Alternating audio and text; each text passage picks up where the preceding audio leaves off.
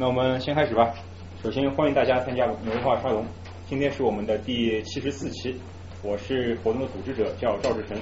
呃，还是赵丽先问一下，今天多少人是第一次来参加活动啊？啊，王木你就别装了。那今天多少人是冲着张友谊的？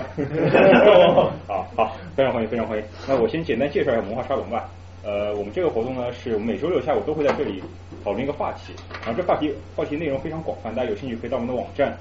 这个 n y 沙龙点 com，沙龙是拼音。然后我每一次的这个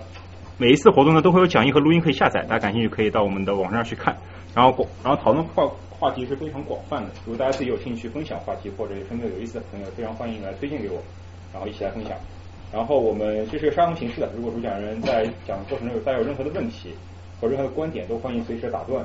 提出讨论，然后我们最后也会有留下一定的时间给大家一起来讨论的。呃，然后今天主讲人是我们非常优秀的这个政治学的学者，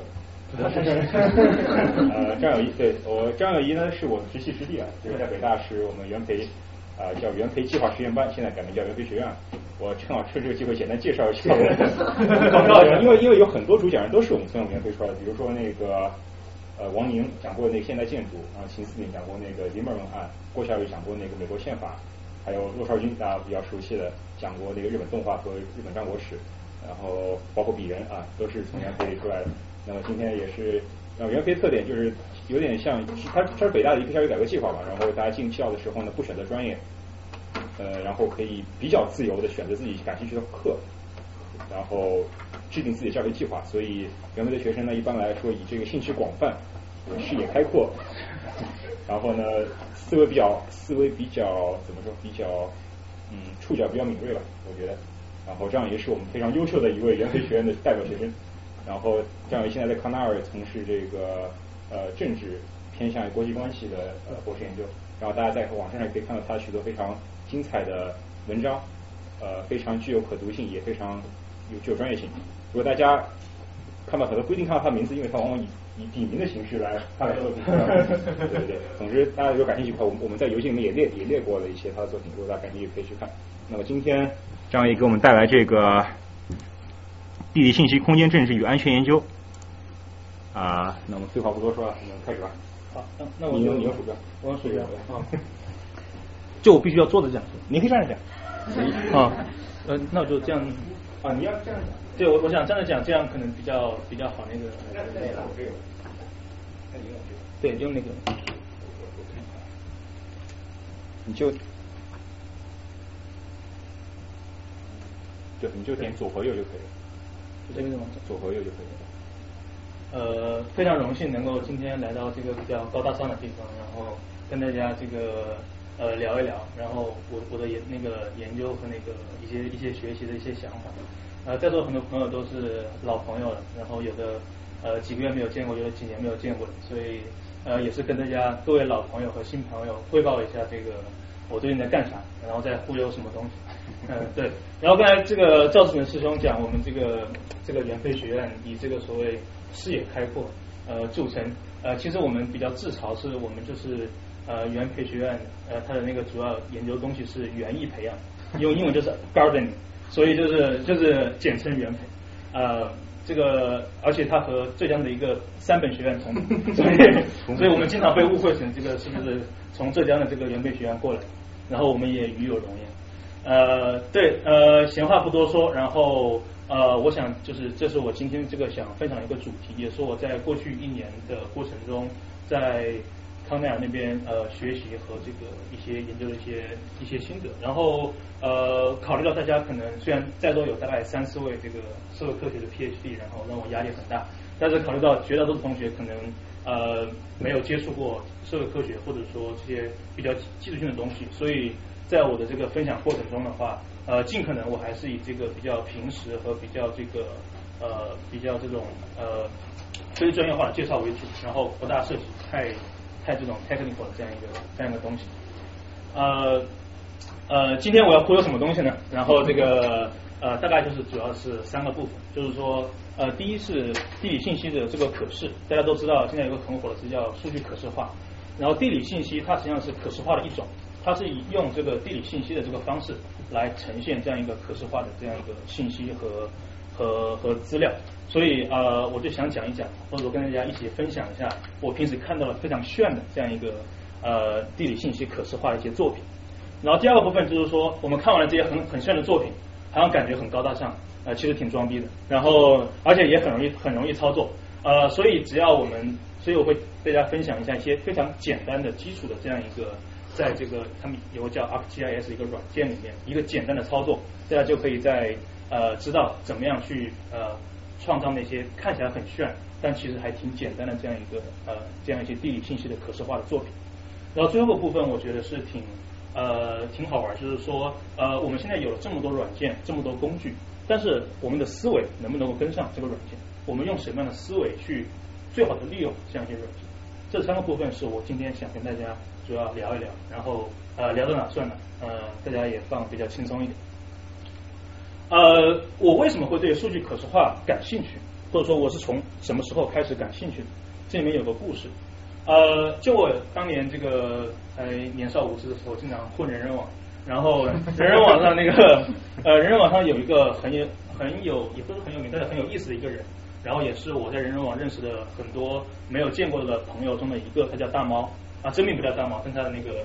艺名叫大猫，然后 然后他在人人网弄了一个那个那个就是公共主页叫数据可视化，大家现在去还能够查到这个公共主页。然后呢，那个时候是大概是二零一零、二零一一年的时候，当时我们就是说，我们不管是在媒体上，还是在这种学术的作品上，还很少看到这种非常酷炫的这样一个数据可视化的信息。但这个哥们儿他当时就在那个人人网的公共主页上，呃，经常抛出一些这个呃很感觉很很有张力的这样一个这样一个数据可视化的信息，所以我就被他吸引，然后跟他聊了起来，然后我们就成为了朋友。呃，他后来去了财经，呃，他后他后来去了那个搜狐财经，然后成为搜狐财经的一个主要的这样一个制作人。呃，这是他呃在呃去年十二月份做了一个关于呃就是说中国的这个交通事故是变少了还是变多了的一个一个可视化的信息。其实这些图的话，在今天看来已经不算，就是说不算很炫了。它主要是一些大概的这样一个信息的这样一个呃呈现方式比较简洁明了。然后呃，我觉得跟很多呃，如果大家比如说去读那些个交通部门的这个报告的话，可能会觉得很枯燥无聊。但是如果看到这样一个非常呃简明、非常这样一个有有这样一个带感的这样一个数据可视化的话，你们可能会感觉这个信息的摄入和这个信息的融化会容易很多。呃，所以呃，简而言之，他的他用这样一些图表、这样一些数据，表明了一点，就是说呃，中国的这个。交通事故并不是越来越少，而是越来越多，而且面临着很严重的问题。呃，但是很不幸的是，他在做完这这期这个呃作品之后，呃半个月之后，他去厦门出差，然后在厦门那个环岛路呃被一个呃这被一个超速的那个出租车撞到，然后他就在那儿永远的倒掉了。呃，所以呃我也是想在这儿向他致敬，是呃。他是我没有见过一个朋友，但是他带领我，呃，不知不觉的带领我走进了这样一个呃比较感觉比较呃酷炫的这样一个数据可视化的世界。从那个时候开始，我在学习的过程中，我在媒体上开始注意收集和和分析以及研究这样一些呃这样一些数据可视化的这样一个信息。呃，他有个口号我特别喜欢，就叫所见即表即表达，形式即内容。当时我问他，你是不是看这个一九八四看多了？然后这个 呃，好，好像这个这个用语都是那种一九八四的那那一套那个那个话语话语方式。呃，但是我觉得他这两句话其实点到了这样一个我们这个时代的这样一些一个可能的出路。因为大家呃，我不知道大家有没有这个感触，就是现在信息完全是这种爆炸式的井喷式的增长。呃，比如说我现在微信里面有很多个群，然后经常动不动每个群就几千条那个未读的那个 那个消息，你基本上呃已经很难很难这个完全掌握，而且这还是你的社交工具，且不谈你的其他这个摄入信息的这样一个这样一个方式，完全是这种轰炸式。但是大家可以看到，它大猫它用简单的几个图表就能够表达出一个非常复杂，交通部门可能要花几百页报告才能讲清楚的一个问题，所以这告诉我们。像这种数据可视化，可能是在我们这个信息爆炸的时代，以以这个呃比较低成本这样一个方式来来实现有效信息凝聚的这样一个出路。所以这是为什么，不管是在学习上还是在生活上，我都非常注重这样一个可视化。呃，那么就呃，接下来就要谈到这个地理信息的这样的可视化，因为可视化有很多种，呃，像这种大猫的这种，它主要是以这种呃图表数据的这样一个这样一个呃可视化呈现为主。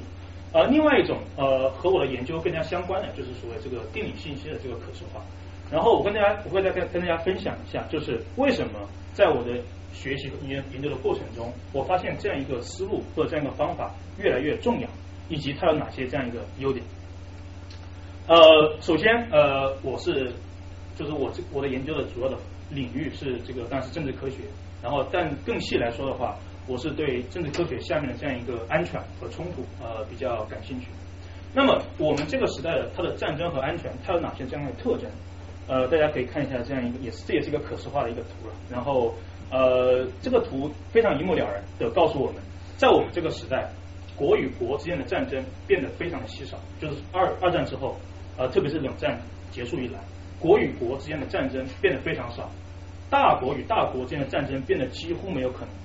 所以每天。如果大家上网，或者上网或者上电视上看，就比如说我们的张少忠少将，或者说这个马鼎盛评论员，然后说什么中日必有一战，或者说乱七八糟什么可能在钓鱼岛开火啊，大家基本上可以当笑话来看。呃，基本上呃，我们知道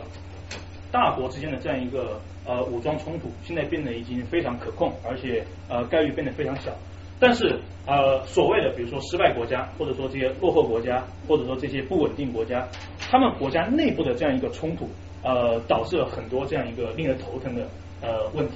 所以，所以在我们这个时代，战争的形式主要不是像一战、二战那样以几百万、几百万这种正规军，然后相互对峙，然后互相砍来杀去，然后用很先进的武器，它可能是以另外，它它现在目前是以呃另外一种方式，就是说在这种不稳定的国家，可能就是有一些叛乱武装，或者有一些族群武装，或者有些恐怖分子，他们以并不那么先进的武器。但是以长时间的这样一个呃冲突带来大量的死亡，比如说这个是呃那个经济学人周刊呃他们做的这个二十世纪呃应该不是二十，就是说呃过去一百年内这个最惨烈的一百次这个内战，然后大家可以看到就是说这个横轴是那个呃呃应该是反正就是说它这个横轴应该是时间，然后纵轴应该是那个不同的这样一个呃内战的这样一个。呃，这样一个对这样一个分布，所以大家可以看见，就是说很多内战它持续的时间特别长。比如说，目前为止我们已知的，就是说还存在的就是最长的内战是缅甸内战，它已经打了超过六十年，还没有停下来这样一个迹象。呃，然后大家可以看见，就是说那个上面第一个就是那个就是从一九四六年到四九年这个中国内战，虽然打的时间很短，才三年，但已经死了大概呃六十万人。这是他们统计的数据，六十万人，我觉得好像不止，根据我印象好像不止这样一个数字。所以，我这个颜色啥意思？不同的颜色，它是好像是地区地地区的，它它不同的地区，然后可能好像呃亚非拉国家以亚非拉国家为主，然后哦纵轴就是死亡人数。对，然后那个上面看到的这样一个这样一个那个柱状图都是那个死亡人数，就是每每一年份的这个全球内战的这样一个死亡人数。呃。那个，但鼠标换我眼眼晕。哦。嗯。先看一下，先对，这样就可以。对。然后，所以这这从这个图中可以看出来，就是说，相比于我们二十世纪上半叶看到的这样一个大国强权之间的这样一个正规的这样一个武装冲突，二十世纪下半叶以及我们这个世纪，它的冲突的和安全的主要的形式是以这种长时间、小规模。但是不几乎不间断的这样一个内战，以及这样一个或者说次国家暴力为主，所以这也给我们的研究提出一个新的问题，就是说，如果比如说如果你是研究这种大国大国这样一个政治或者大国这样一个关系的话，它其实是一个很宏观的视角，对吧？比如说你可以你可以通过一些比如说为什么一个很经典的国际关系理论是为什么国家之间会有战争，是因为这个信息的信息不对称。呃，或者说是因为什么什么其他，它是有一些很宏观的理论来支撑这样一个这样一个这样一个宏观的这样一个问题的分析。但是我们现在的战争逐渐走向微观，它可能就在几个村庄里面打仗，然后死了很多人。那么现在的研究就你很难用以前那种宏观的这样一个不管是主义还是这样一个范式来来去硬套，而需要把你的这个研究分析的单元慢慢往下降，从国家单元慢慢降到这个地区单元，甚至于要降到这个呃比地区还要更小的这样的单元，来做一些比较靠谱和这样一个实证的这样一个分析。所以这是为什么这个时候地理信息系统这样一个方法，它在其他学科已经被运用了很长时间。呃，比如说呃，我这学期正在我们学校的呃土壤系上一门那个 Spatial Modeling 课，然后呃土壤就是他们这个土壤或者说这个呃农学这一块，他们运用这个地理信息系统来来分析这样一个农作物的成长啊，或者说这个环境污染，已经已经使用了很长时间。但是呃，研究战争与安全的学者，他引进这样一个地理信息系统的方法，大概还是在最近十五年以内的事情。大规模应用甚至是最近十年以内的事情，所以它是一个相对比较新的视角和这样一个相对比较新的思路。呃，它有几大优点。呃，第一大优点就是说，是我刚才讲到的，就是说所有的数据可视化都具有的优点，就是清爽简洁。呃，比如说啊，我给大家举个例子，就是这个图，呃，它是有空间分布也有时间的这样一个这样一个变动。呃，他是讲说，就是说，在非洲这个地方啊，呃，我们经常会看见，在这种冲突里面，会使用强奸这样一个方式作为一个武器。就武器不仅仅是枪和炮，强奸实际上也是一种武器。然后大家可以看到，呃，就是时间以及这样地区的这样的分布，大家可以一目了然的看到，就是说，从二跟二零零六年相比的话，二零一五年这个时间段，它就是说。强奸作为这样一个呃政治暴力的这样一个使用方式明显增多，就这这个这个方式的使用的频率明显的明显的增多，而且这个覆盖的这样一个范围在非洲呃逐渐的这样一个扩散，所以从这个简单的图一目了然就看出这样一个呃这样一个信息。然后接着就是说，我们除了这样一个做这个地图之外，我们还可以做一个事情，就是说强奸，那么谁使用强奸这个方式？是政府军还是叛军？还是这个，甚至于和这个战争不相干的人，一般认为可能是叛军，因为我们对政府的印象一般都比较好，好像政府军这个感觉这个军纪比较严明，然后一般不会干这种乱七八糟的事儿。然后，但是我们看得到，既不是政府军，就最主要的，但他们都干过这些很坏的事儿。但是我们看得到，这个蓝色这个这个区块，它是这个越来越成为使用这个强奸作为这个政治暴力的呃武器的一个主要的这样一个使用方。那么这个蓝色是什么呢？它叫做 political militias，就是说它是跟这个冲突可能没有关系的一帮这个政治的这个，比如说呃伞兵游泳啊，或者说这样一些呃这样一些这个什么武士啊，或者或者这样一些军事人员吧，军事人员，他可能他既不属于这样一个所谓的这样一个政府军，他也不属于这个所谓的族群或者这样一个或者这个叛军这个系统，他可能就是一些呃一些这种 random 的这样一些这样一些呃。军事人员，他变他变成在这个内战中呃成为呃使用这个强奸作为主要方式的这样一个主要的人群，所以这个出乎很多人的意料之外。对，跟他有个有问题吗？还是？所以这个不不可能是他扮演什么角色？他如果在这个战争里面，他不是这个一个 involved party，他也不牵扯在，他可以把 rape 作为一个 weapon 来来用的这样一个命题。对，但它不是主要的那个冲突的双方，就它可能是其中的一个 player，但它并不是最主要的直接这个冲突的两个方面，就是那个政府军和那个，它可能就是在呃在在，因为我们都知道，在这种比较复杂的这样一个政治环境里面，可能有一些这种传统的或者说这样一些呃这样一些所谓政治势力的这样一个军事人员的存在，但它有的时候并不直接介入到这样一个冲突里面，它可能就是在这个过程中，然后然后就因为政治暴力，它可能。他有时候可能并不是这个呃直接的针对政府或者针对反政府武装，他可能就是使用这样一个作为一个作为一个形式。那那个有很多，那他们通过这个手段能达到什么？想达到什么目的？就恐吓还是控制？呃，我觉得可能都都都有，就是我我们我们这从这个图中看不出他的那个那个动机那个那个过程。雇佣兵拿钱，就是说雇佣兵是吧？对，不一定是。就是不对，不一定是雇佣兵，他是就属于军事人员，就联防什么的。对对对对对对。这个阿西莫夫·罗宾森有跟我讲讲哥伦比亚，他现在是哥伦比亚三方的这个冲突嘛，一个是政府军，一个是游击队，另外一个是叫 paramilitaries，就是 paramilitaries 跟就中央政府没有没有直接的关系，但是它形成了某一某一种程度上的这个结盟联盟，对对，但它不属于这个政府直接管辖。对，对，然后我们可以再往下看看，因为就是说我可能对这个具体的研究不是特别的了解，但是我主要想展示的是这样一个这个图和这样一个这样一个展示的这样一个但这个图只展示了百分比，就有可能他们蓝色的总数是比较很明的。但是因为总对所有这个对，但是我们看到它的总数上在增加，从上图来可以看，就它使用这个东西实际上是随着年份增加，所以我们可以基本上可以确定，就是说越来越多的这个 political militias，这个所谓政治的这样一个军事人员，他们在使用这样一个强奸这样一个方式。其实这个横轴是各个国家的时间吧，时间吧，你说横轴，像水平方向，水平方向应该是时间，嗯，好像这个还没有显示出来。每一年对。对。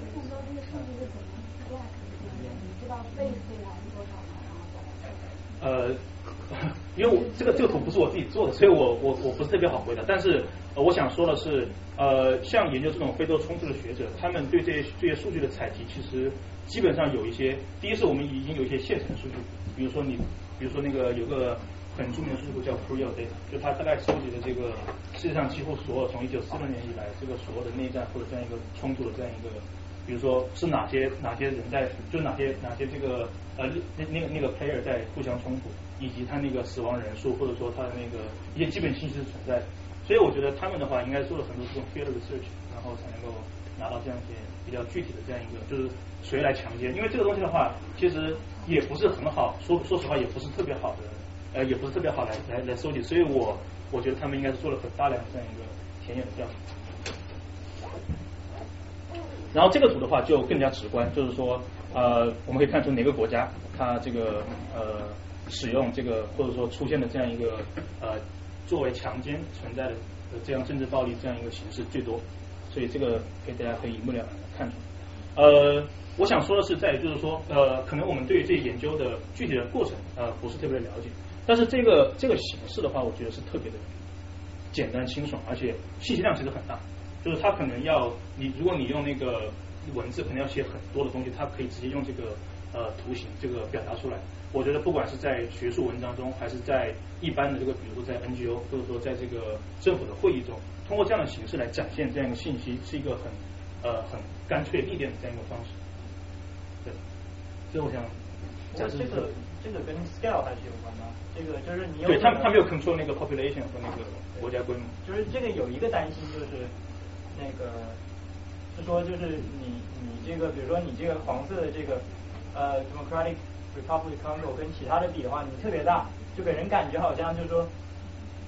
它它的绝对个多，但有可能就因为你 scale 的关系，有可能是没有没有差距没有那么大。是对，我想说的其实很对，就是说，比如说可能这个国家人口比较多，所以那自然而然它可能使用这个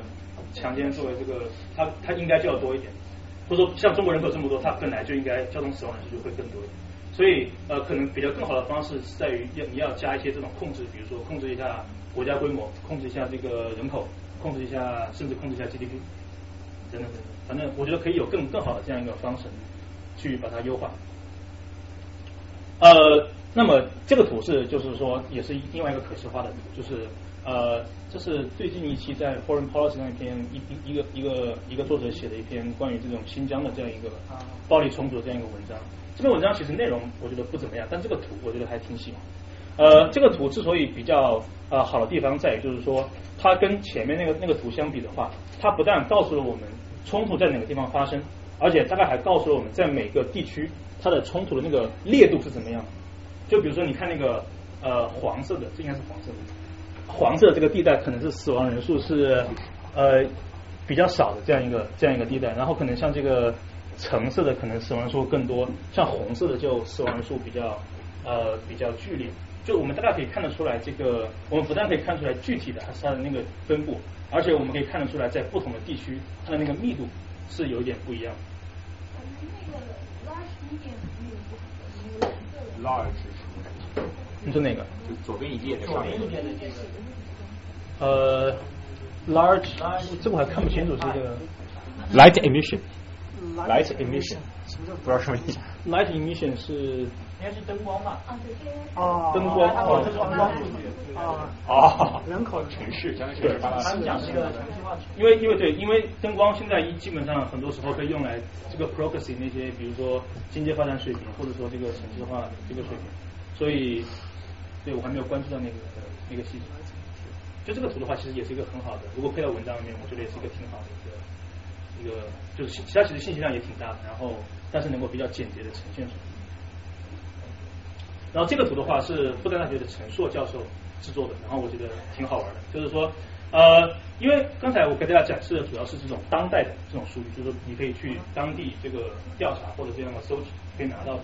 然后这个呢体现了就是说 GIS 这个地理信息系统它在历史学中中的一个运用，就是说，比如说我们的陈硕教授他想研究这个从公元前七百九十年到公元一九一一年这个大概两千六百多年的时间里面。呃中原政权和这个少数民族的这样一个冲突的这样一个，他可能想把它作为一个，不我不知道是自编链还是前二公元后，公公元前七百九十年，应该是负的七百七对，所以所以它是大概两千七百年左右的这样一个长时间走的这样一个呃，然后我猜测它应该呃他应该有一些基本的数据库，然后又同时查了很多历史档案和文献，最后呃比较靠谱的呈现出这样一个中原政权和呃和这个和这个游牧民族的战争的这样一个啊。日本那个蒙蒙古不是蒙古不是征讨过日本吗？然后虽然失败了，但是但是也发生了 也发生了冲突，所以所以呃，我想陈硕老师应该是把日本算作中国的这个广义的这个朝贡国之一，然后所以就把它也列进来。我认为反正就是说没有时间去变化。这个图没有时间变化，它只有这个空，它是个很简单的图。但是呃，我想用这个图告诉大家是在就是说呃，现在很多历史学者，然后他们呃他们想运用这样一个方式来呃不仅是呈现，而是做一些更加具体的这样的分析。然后陈硕老师的这个图的话，我觉得它是一个很好的很好的一个起步，就是虽然这个图上没有时间的这样一个这个所谓变化，但是我们大概可以看得出来，呃，中原政权和少数民族的冲突，绝大部分时候它发生在中原地区。比如说，绝大绝大部分中原政权是被被打，然后这个呃，然后比较受欺负的，然后这个偶尔你可以看见，比如说在沿着这个河西走廊，然后往往新疆新疆南部，然后非常非常远。在西藏也也有一些这样一个零星的冲突，但是主要的主要的来说还是这个少数民族入侵这个中原政权，然后中原政权被动挨打。你像很多这种繁华的城市，比如什么扬州十日啊、嘉定三屠啊，然后可能都在上面，然后呃，所以所以如果黄汉看到这个图的话，会更加激起他们内心的这样一个呃热血和这个对所以它一个点儿是什么意思？就是冲突的，就是一次冲突，一次一次冲突，它不分规模，它不分规模，它没有，就它这个，因为这个图上，如果你要承载这么多信息的话，比较难操作。它为了简单的呈现，就是一次战争或者一次冲突，然后就一个点，然后那个点就是那个发生冲突的地理位置，应该是以城市为为为地理位置。台湾。台湾本岛上其实也有，像这个，比如说基隆，我觉得应该是那个施琅在基隆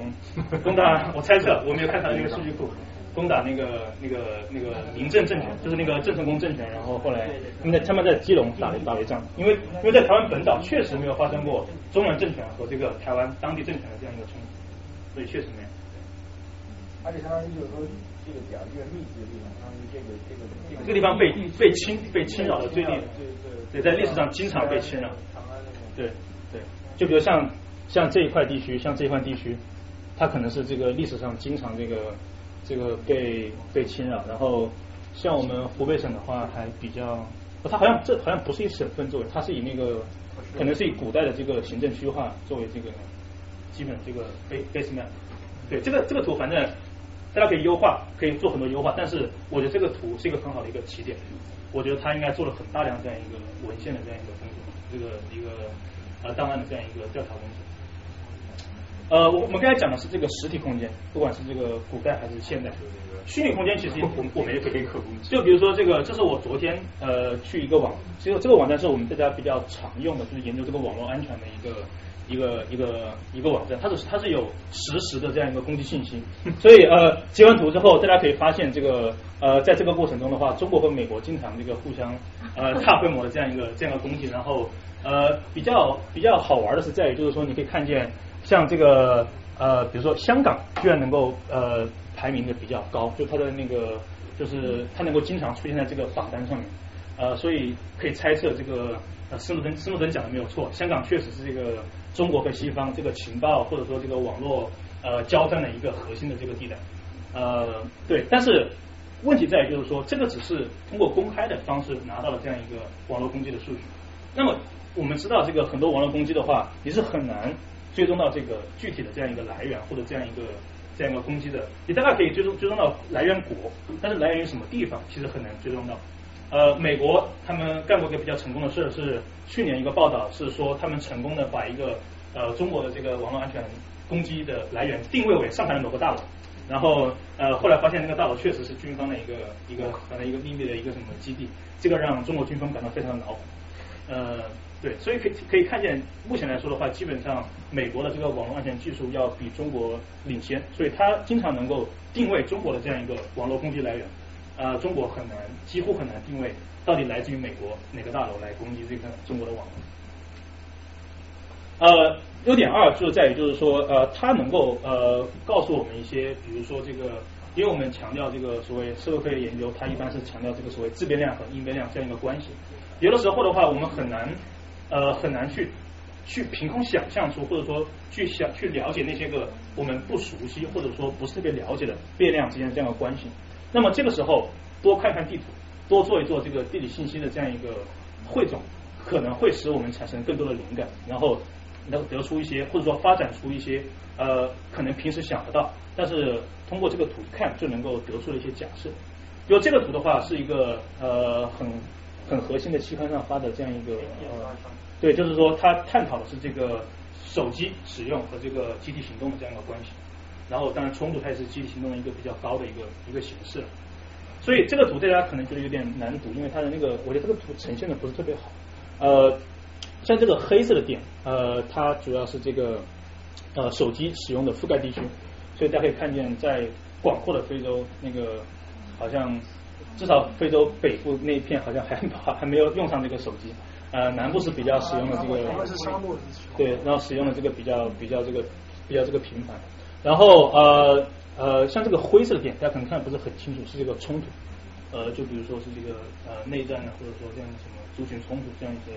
呃这样一些点。呃，目前来就说你从这个图中，你大概好像呃觉得这两个东西之间好像有一点关系，但是呃好像关系也不是那么强。比如说在这这个地区的话，你会看见那个他们是很沉很很强烈这个正相关关系。就是手机使用的覆盖率越高，然后的地方，然后这个冲突也越多，对吧？它有套理论可以解释为什么手机使用就会冲突越多。那是因为，比如说我们这两个恐怖分子，对吧？我们手机一拨，那今天我们这个炸这个地方很很简单，以前跟要比如说要要要找人带话，现在我们手机短信一拨就可以搞了，然后就把这地方炸了，它是一个冲突。呃，在这个地区的话，你会发现好像它那个关系不是特别的明显。然后也有一套东西可以解释，比如说手机使用的越多，说明大家生活的越幸福，生活指数越高，那干嘛还要这个搞冲突呢？大家好好的过日子不就行了吗？所以它的两套理论都有，它有两套机制。然后最后他们检验，它因为检验的过程比较复杂，我们这个就不细说。他们检验的结果是，呃，在排除了很多这个干扰性变量的因素下，呃，手机使用它确实能够呃增增加这个冲突发生的这个概率。这是他们研究的这个结果，然后我们在这儿就不细讲。但是我想这个图来来证明，就是说可能手机和这个冲突这两个在平日常生活里面可能联系不到的两个东西，可能确实有他们的这样一个内在的这样一个逻辑关系在里面。然后这个图的话是我在 Facebook 上，然后一个台湾朋友转给我，我觉得挺有意思。呃，大家都知道去年是这个台湾九合一大选，然后国民党大败。呃，国民党。大家都知道台湾有蓝绿这样一个区分了，然后这个蓝色的这个县市是国民党的这样一个呃县市，就是就是占据这个呃政权的县市，然后绿色的是这个民进党，然后那个灰色的就是无党无党籍无党派，呃，然后呢这边这个图是什么？这边这个图是这个这个地形，就是说呃，比如说大家都知道台湾这个是多山的一个一个岛，它这是所谓台湾这个中间山脉，然后呃。呃，这边都是这个中间山脉，然后这边是两个呃海岸带，然后他就讲说，哎，好像高山地区的人更愿意投票给国民党，因为你看这个这两个图，如果你把它重叠在一起的话，好像好像那个重合度还挺高的，就是高山地区的人好像更愿意支持国民党。然后这个海汉带的这样一些这个这个地区的人的话，好像更愿意支持这个这个民进党。但这这个假设，我觉得不一定能够成立。呃，因为呃，如果你再仔细，如果你对台湾政治有比较多的了解的话，你会发现它其实不是那么回事儿，它它有很呃值得更深一步讨论的地方。但是我想说的是，呃，地这个地势和这个选举的结果是两个完全风马牛不相及的事情，但是它可能会有这么一种关系，但这个关系你需要呃更更这个仔细的这样的去检验或者这样去探索。但是我想在一般的人里面，他可能不会想到有这样一种关系。只是我这个朋友他偶然做了这么一个图，对比了一下，也发现好像有这么样这么样一个这样一个可能性存在。呃，这个可能性最终是否得到验证，我们先不去提它。但是我想说的是，这种思维的方法，呃，是我觉得挺好的一个一个一个取向。我们接下来去看，然后第三点就是说，呃，它能够打破我们很多呃关于这种传统的这样一个边界或者这样一个呃一些概念这样一些桎梏，比如说。我们国际关系学科，它实际上是建立在边界的基础。就是说，国际关系学科它的主要的行为体是国家，呃，国家它是以这个在自己的边界内行使最高主权作为这样一个政治实体而存在。所以，所谓的国际关系实际上是建立在这个传统这个所谓呃陆域或者海域的这个疆界的这样一个呃关系的基础之上。呃，国内的政治其实也是一样。比如说，美国它有五十个州，对吧？我们对这个五十个州的这样一个行政。区划感到非常的自然，因为它就是历史形成的。然后这个形成之后的话，然后就会形成很多的这样一个呃，比如说每个州它会有自己的特征，会有自己的这样一个呃历史传统，会有自己的这样一个呃社会经济这样一个特征等等。我们对这些边界感到非常习以为常，但是其实呃，我们应该思考在于就是说这些由于历史而形成的边界，是否在今天的这样一个时代里面还有。还有意义，或者它的它的意义还留存有多少？有这个图，这个图呃，它描绘的是呃美国所有的城市之间的这样一个每天的这样一个这样一个呃怎么说？这个好像是那个什么呃金钱的这样一个，就是或者说这样一个呃银行账户的这样一个相互交流的一个一个过程。说它它代表了不同城市的这个居民之间的这样一个。紧密的这样一个经济和社会联系。啊，红的还是黑的？呃，就是什么？红的还是黑？的？呃，黑的是这个呃，黑的好像因红红的红的，就红的它是它是每个城市之间就是来画一条线，然后呃，它会它会大概是以多少为为基础，然后就画很多线出去，就是看这个城市，看这个地方它和哪些城市有比较密切的这样一个社会经济联系，它大概是表现出这样一个呃这样一个这样一个这样一个这样一个意思出来，就是说黑的。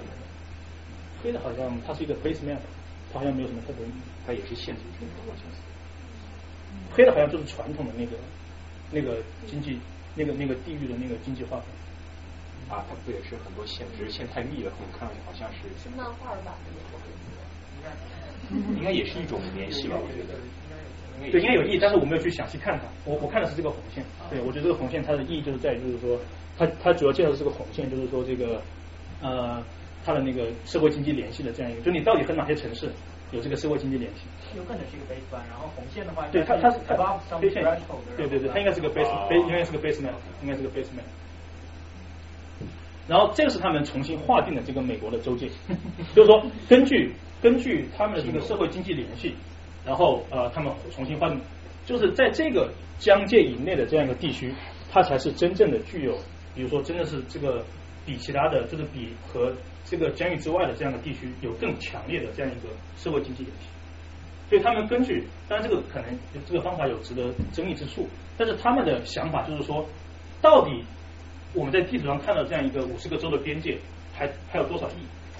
他就他们就划分了这样一个，就是根据他们的这个新的划分，就是美国就是这么一个，应该是这么一个划分，才能够真实的体现美国的区域性。在这个疆界以内的这个区域，才有这样一个共同的这样一个特质，以及比较高度的、比较密切的这样一个社会经济。但我看前面也不是它，它大部分的经济活动好像是在大城市、大城市之间进行的。对，对吧？像像那个黄黄色的那种。但是根据你的说法，好像重新划又好像它的这个经济活动是局限在某一个区域里面。对，它它可能是有一个比较复杂的算法，我不是特别了解。但是呃，总之就是说，它他想用这个图来证明的一点，就是在于就是说，在这个他们画的这个疆界以内的话，那个那个它是有一个所谓的这样一个共同的这个建立在高度的这个社会经济联系基基础之上的，它比这个疆域之外的这样一个，就比这个比这个新的这个疆域之外的这样一个城市有更密切的联系。呃，在这个图里面，你会看到可能大城市之间的联系比较紧密，但是大城市和周边城市它关系其实也很紧密。所以它根据他们加总之后的话，反正他们就得出这样一个，然后我也没有仔细去考证。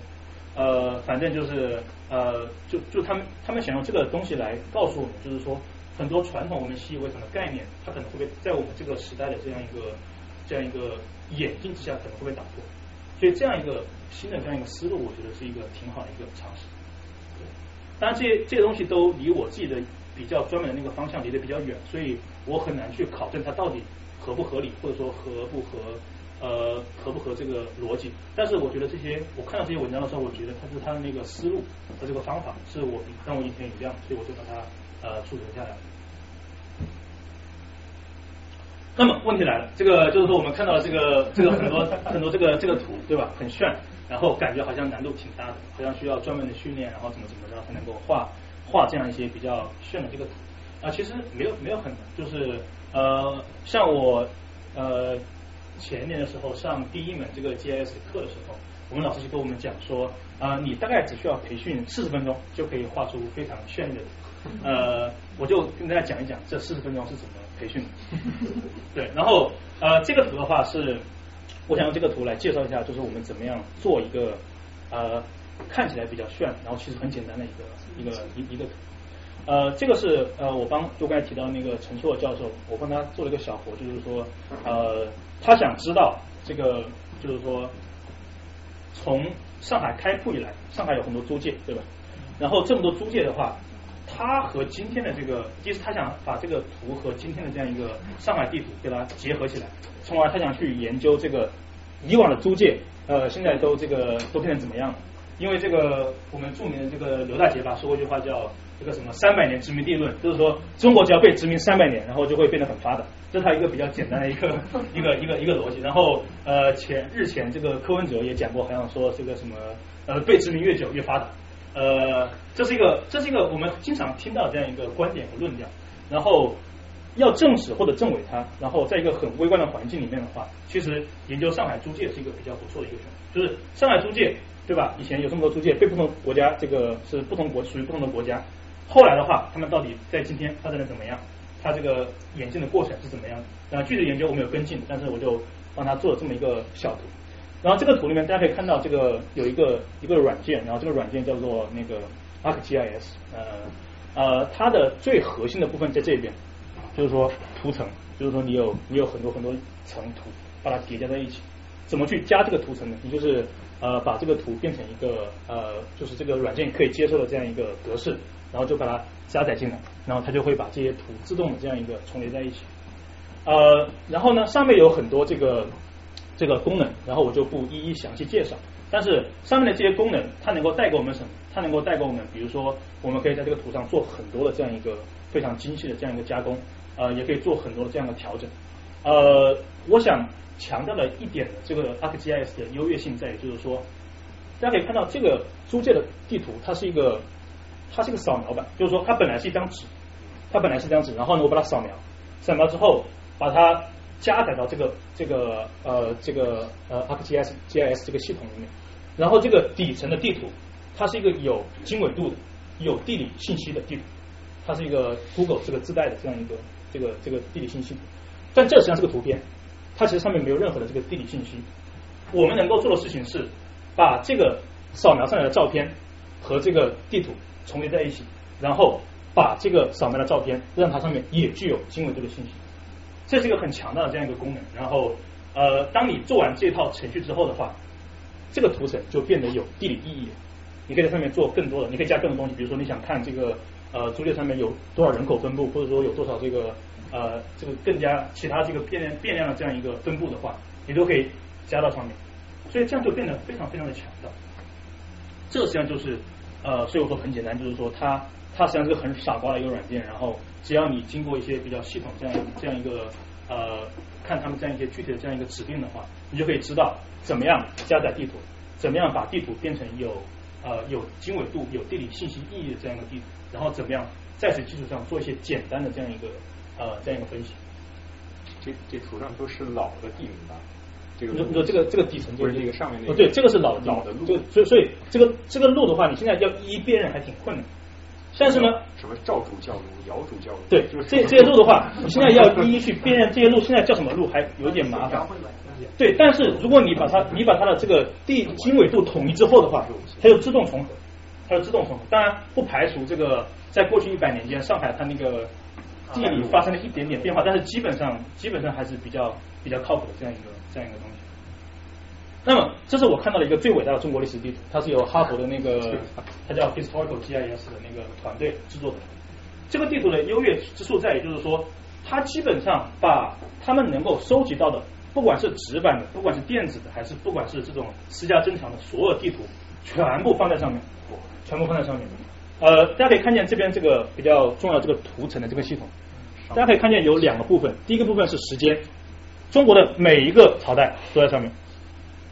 然后它每个朝代都是一个不同的图层，我这只是只是一个截图，所以你看不出来这个这个这个区别。但如果你点进这个网站，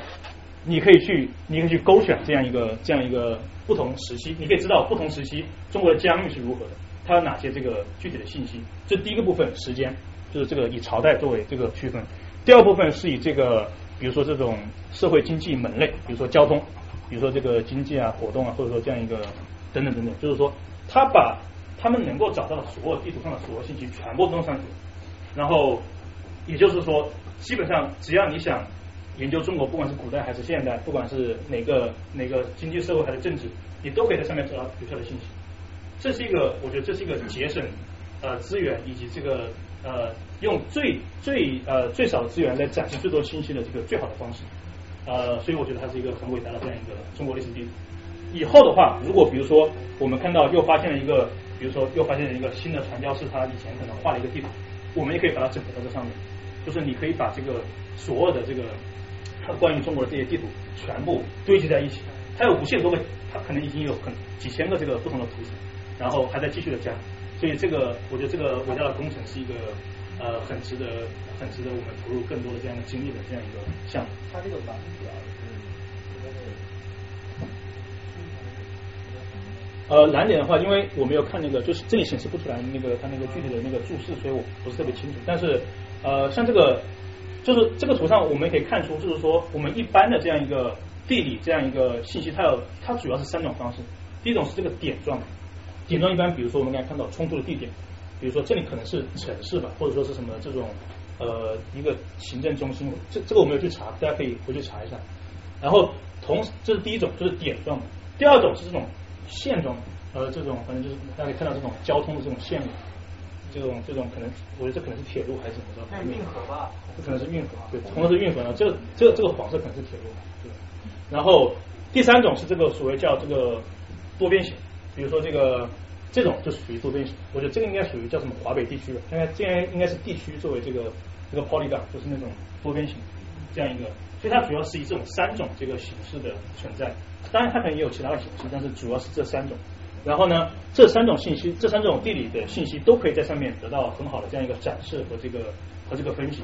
呃，但是 ArcGIS 它呃它基本上只是一个可视化的一个软件，它能够做一些比较简单的这样一个呃这样一个所谓统计的这样一个分析。呃，我跟大家可以再继续展示一下。呃，这个是我自己做的一些很简单的这样一个这样的地图。呃，我比较感兴趣的一个案例是在于，就是说，呃，中国在呃零九年以前，在缅甸它是有很多水坝，呃，水坝是中国对缅甸对外投资的主要形式，百分之六到六十到七十的中国对缅甸的 FDI 对外投资流入了这个水坝和水电站这个行业，所以大家可以看到这个。呃，我反正通过网上几个不同的数据库整合，也不知道完不完整。就是说，这个呃红色三角，它是从零三年到零九年，这个在在那个缅甸中国修建的水坝，就是它的那个具体的经纬度，它是经纬度这个，所以大家可以把它看作一个点状的一个地理地理这样一个信息。这个就是新闻资料？呃，这个主要是 NGO 统计，然后这个新闻资料以及这个中国有些国企他们会有一些报告。呃，一些整合，但是它肯定是不完全的，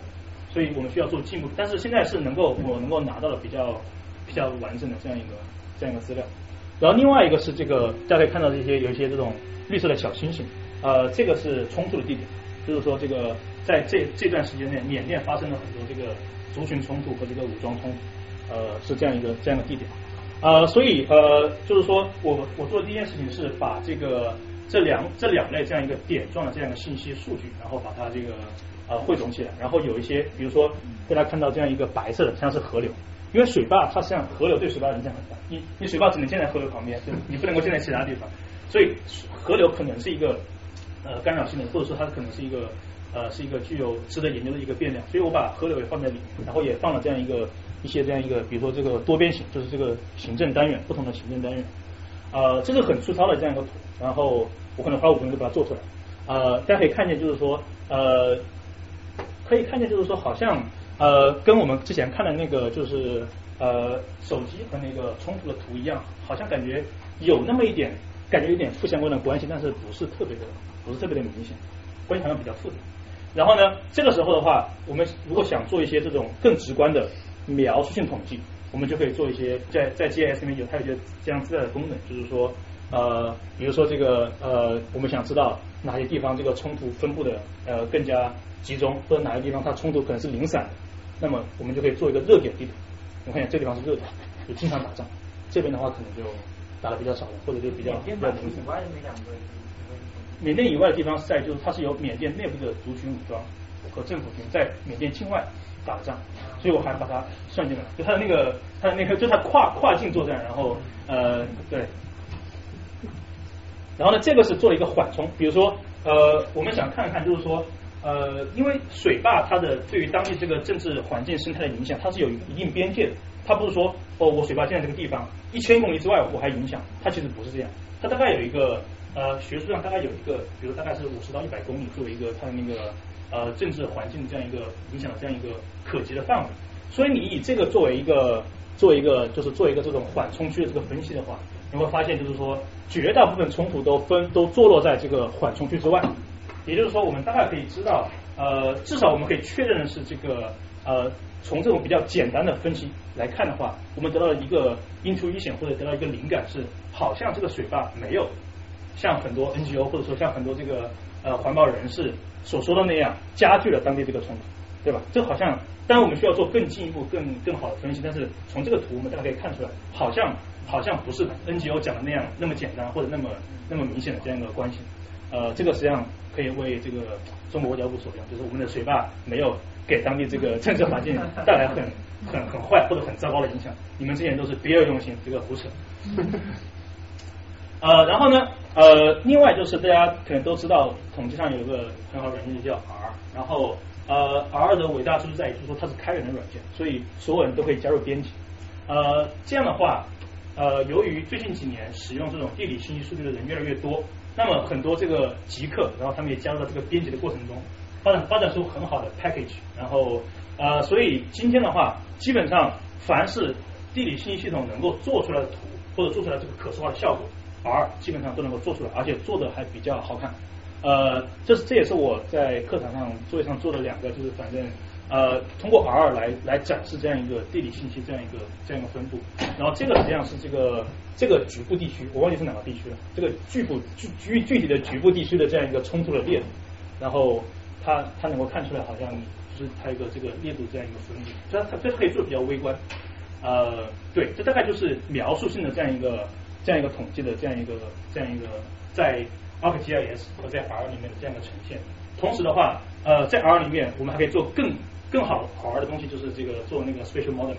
就是说这只是一个描述，这是一个一个所谓相关关系的这个展示，但他们到底之间有没有这个因果机制，有没有这个因果关系，我们其实不是很了解。呃，所以的话，我们就只能够在 R 里面来处理这样一个这样一个数据。但这部分的话比较 technical，我就不在这儿详细讲。待会儿我们可以在呃那个问答环节再做进一步的交流。呃，接下来的话，我想讲一讲这个就是这个空间的这个思维方式，然后主要是讲这个这三种。我特别着重讲第一种，因为这个我觉得最有趣，就是当你知道有这么功能强大的软件之后，以及这样一些呃这样一些技巧之后，你会你看待这个世界的方式会发生显著的变化。在你眼里面都是数据，然后都可以拿来用。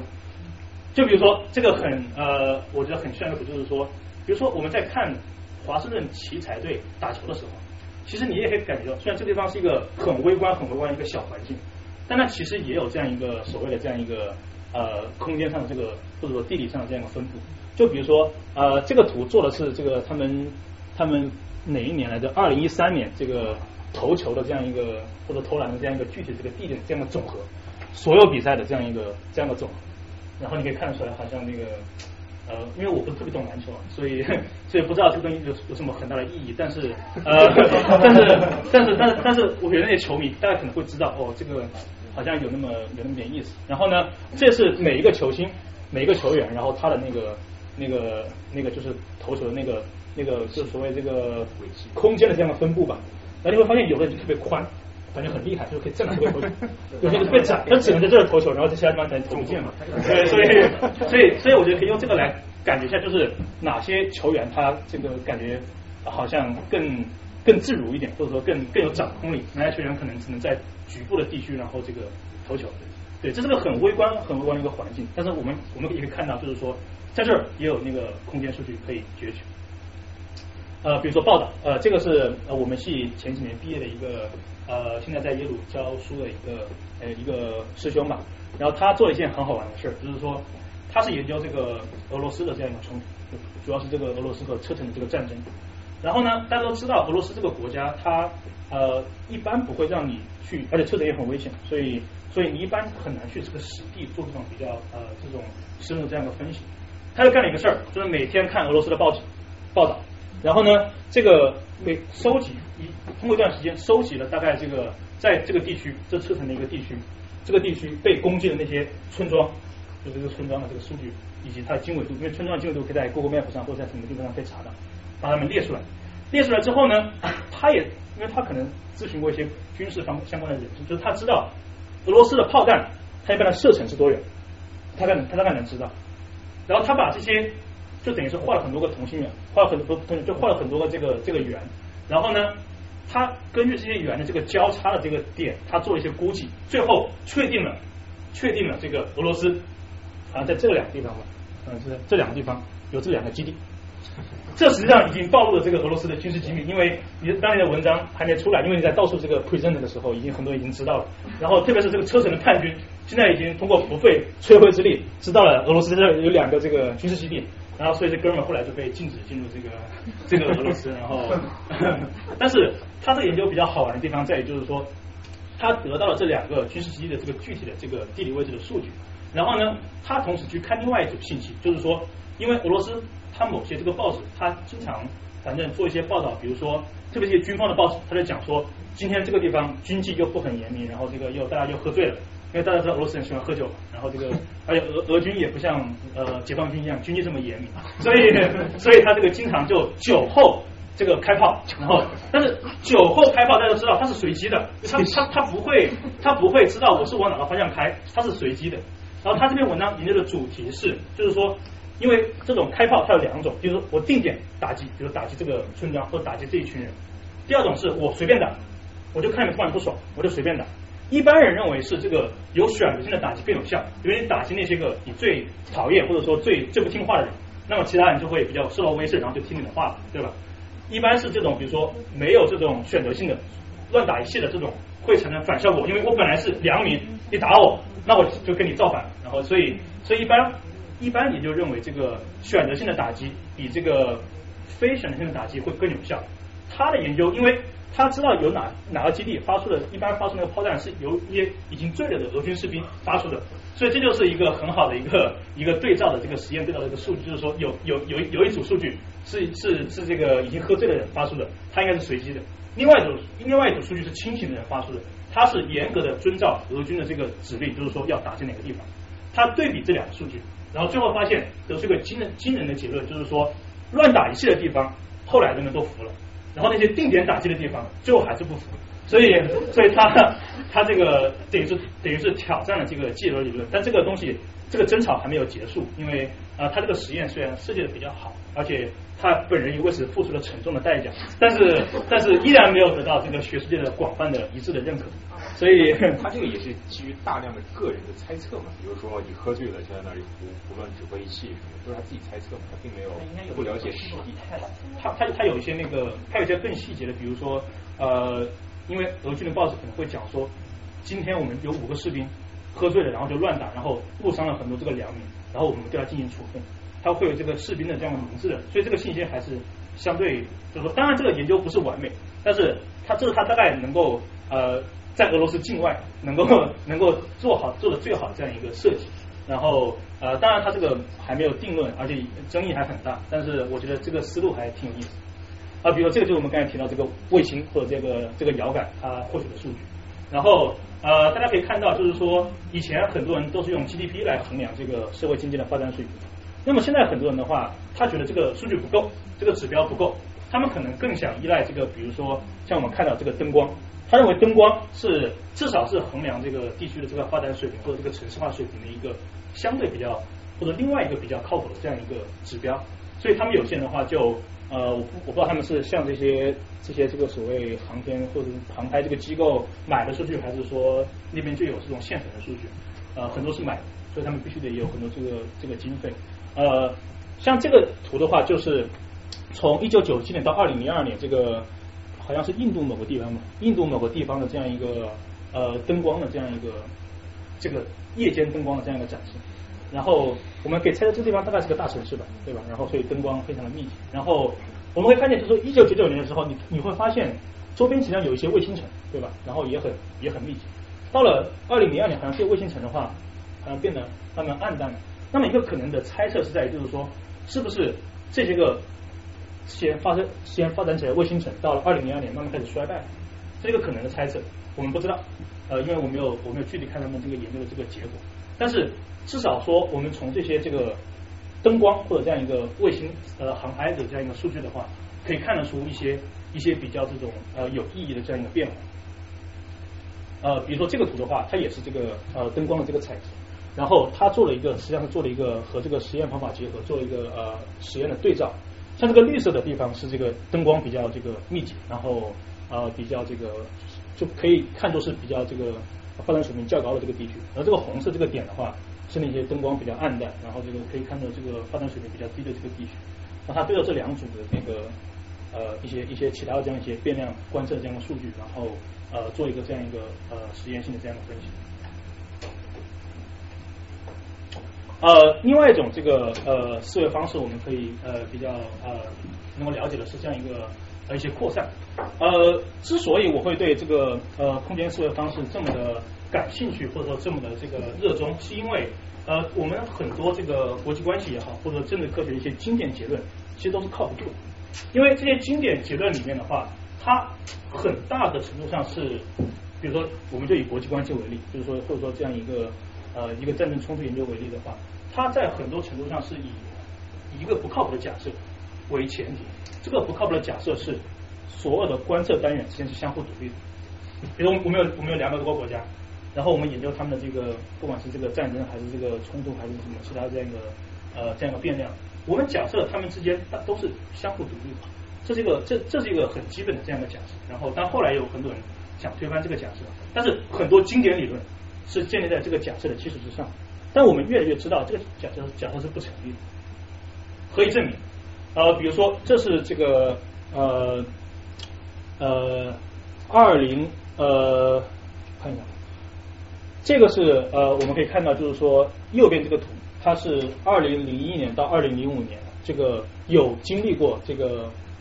内战或者这样一个内部冲突这个国家。大家觉得美国好像很意外，为什么美国会？也会发生这样一个，也会在这这里面，是因为美国它发生了九二幺，所以就把它也把它列入到这个这个数据库里面。还有其他的地方地方冲突，它把它算进去。什么？有一些 riots 也把它算成。我我看到这个 message，反正那个。哦。就是那些那种骚乱的，都像什么福格森，福格森。对对，我那个反正就是好像一般会认为美国应该不属于这个这个系列，但它但它但它被列入列入到其中。呃，大家可以看见，就是说。你会发觉它其实是有一些这个怎么说，有一些群聚的效应。比如说，你看这一块，对吧？这一块明显的很群聚，然后这一块很明群聚，这一块也很明显的很群聚。然后其他地方的话，就好像就不大容易发生这个战争和冲突。所以我们我们大概有这么一个感觉，就是说它好像不是一个相互独立的事情。就这内战和冲突这个过程中，它好像并不是彼此相互独立的，它在很多程度上可能是这种相互依赖，或者说甚至于这个呃一个有个扩散的过程。然后呃有些学者他们就做，特别是做这种非洲和这个中东地区，他们发现为什么 A 国家的内战会增加它的邻国的这个内战的这个概率，是因为很第一是很多时候这些族群是共同，比如说呃有一个族群啊，他可能同时跨 A 国和 B 国，那他在 A 国发生冲突的话，他可能就会去 B 国这个，比如说招募这个新的这个战友啊，或者说去 B 国开辟新的基地啊，很有可能就把 B 国拉到这个冲突这个过程中。呃，同时也有可能是呃呃，就它它有一些其他这样一个可能这个因素，呃，比如族群的，刚才讲讲这个族群的因素，同时也有比如说这个武器，比如说你武器到这个地方，然后可能流入到其他附近这个周边国家，所以我们可以看得出来的话，像这个内战和冲突，它是有一个这样一个扩散的这样一个机制在里面的。然后这个机制目前来看是呃，目前来看我至少根据我看的文献的话，呃，它有一些研究，但是没有特别的这样一个系统性的这样一个。呃，或者比较靠谱的结论，所以这是一个呃，我们可以在未来做的更多的这个地方，就是到底内战与内战之间有什么这样一个关联性和这个扩散性。然后比如说这个，这个可能是呃国内政治更加感兴趣的问题，就是说大家很粗略的把我们这个世界分成民主国家和非民主国家，当然是这是有问题，但是很能这么分。然后呢，当我们谈到民主国家的时候，你会发现它也有一个所谓的群聚效应，西欧是一个。是一个是一个是一块，然后北美是一块，然后这个呃澳大利亚好像也是一块，然后其他地方都比较少，印度可以说是也是一也是一块，但是总体来说，它是它也有一个这样的群聚的效应。那么对于这种群聚的效应，有两个猜测，就它为什么为什么会群为什么会会这个群聚在一起？第一是他们相互独立，但他们有共同的，比如说一些特质，比如说共同的这个历史文化传统。共同的这样一个资源禀赋，共同的这样一个，比如说这个什么环境、自然环境等等，最终使他们分别独立的都走向了民主社会，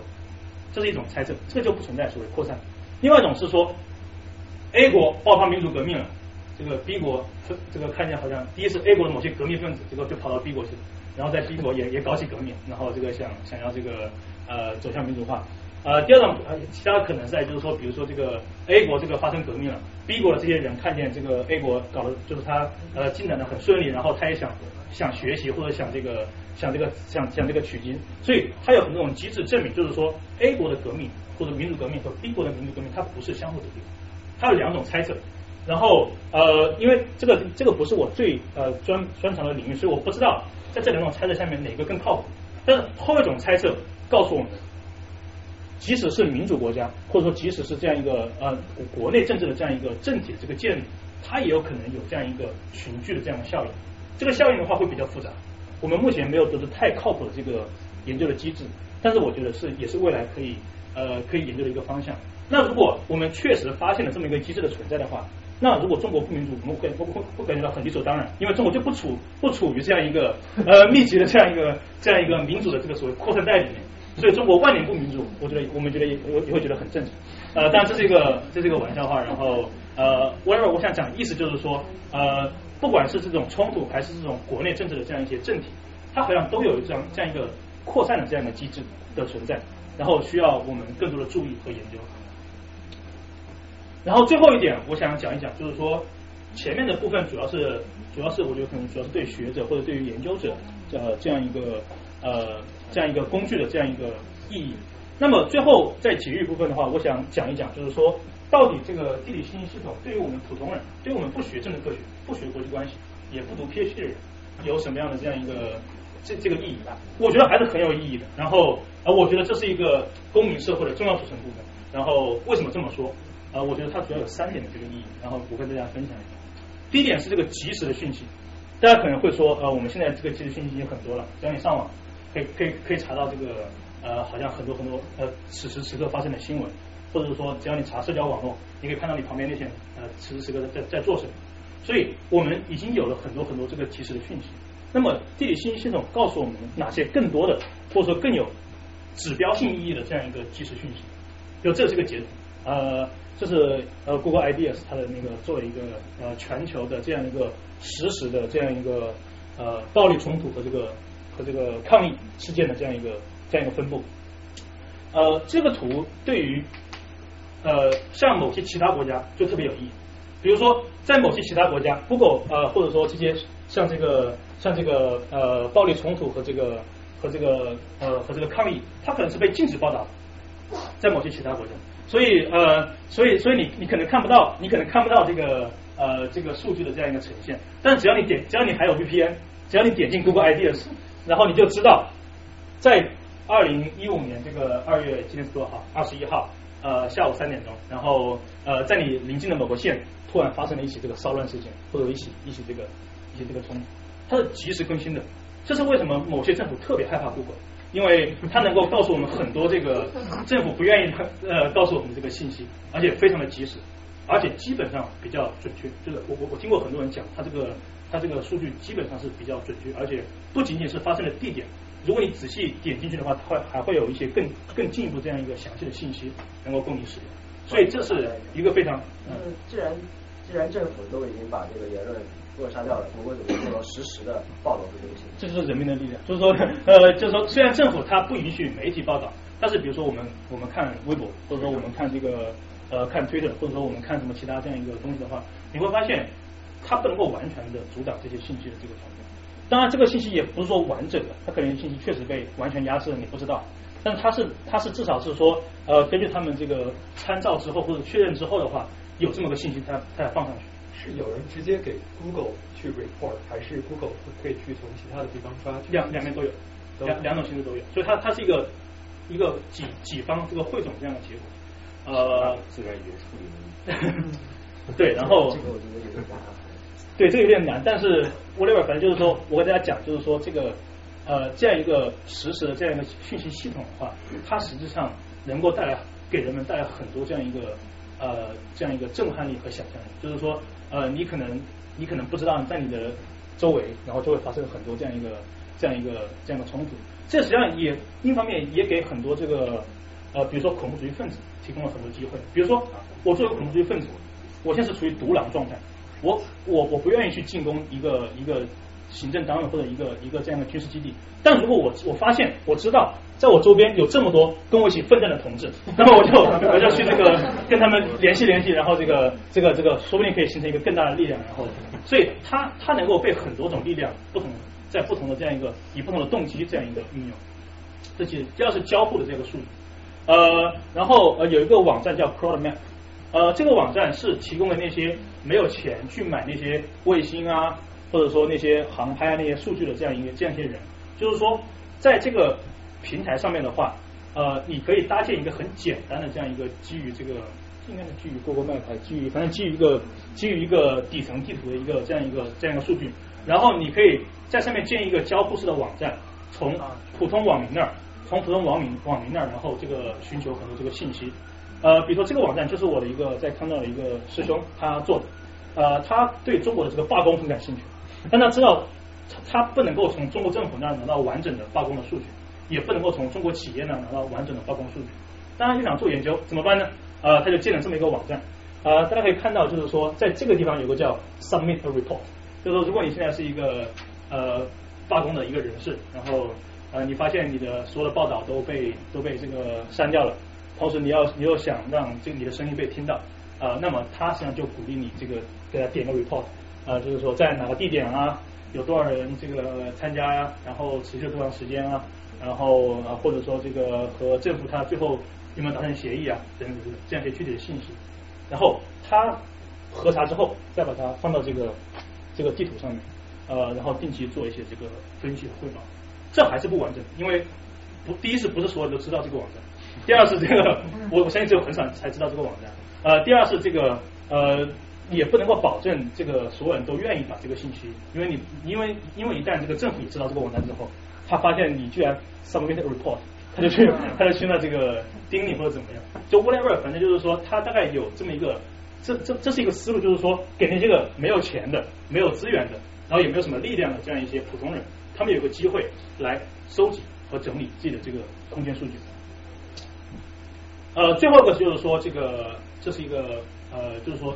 如果我们想做一些这个政策倡议的话，其实这个就是有有比如有普通公民来做这样一些倡议的话，其实像这个地理信息系统也是一个很好的方式。呃，这个故事是讲，就是说有一帮这个出，这是一个贫民窟，这一片是个很大很大的印度的贫民窟，然后从这儿走出了呃几个去哈佛读公共卫生的人，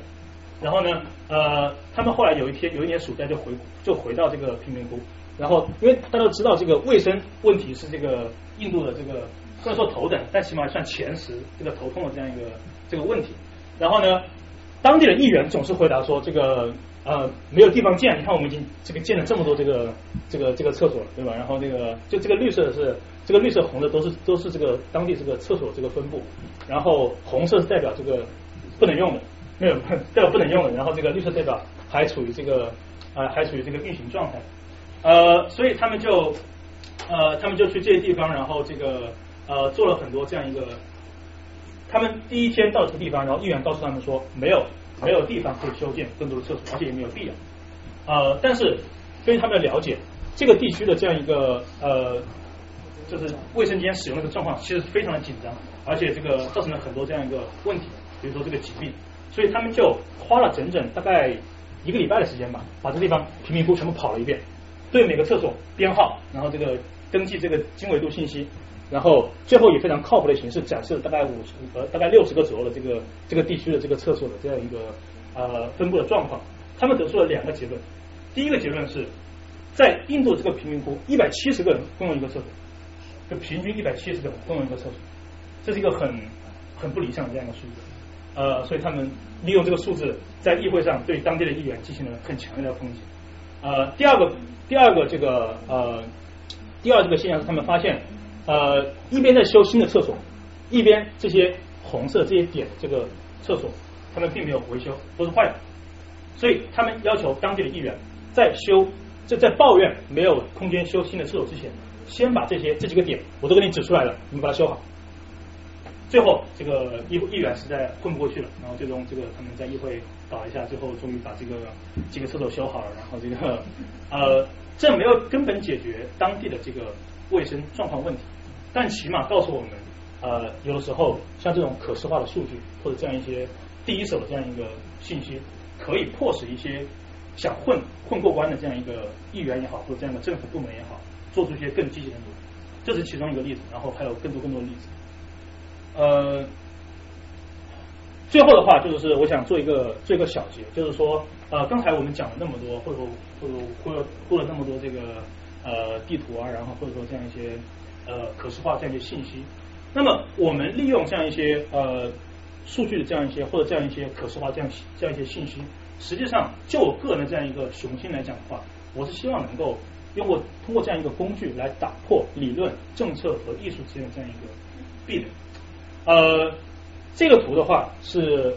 呃是一个访谈，就是说他呃他问那些个就是这些研究者问那些个。政策制定者就是说，有哪些这个社会科学方法论对于你们制定政策是有用的？因为对于大多数不做社科研究的人来讲的话，他们其实更关注的是这个社科方法，这个公共这个公共产品，这些个公共产品对于政策制定或者政策改善过程到底有多大的影响？呃，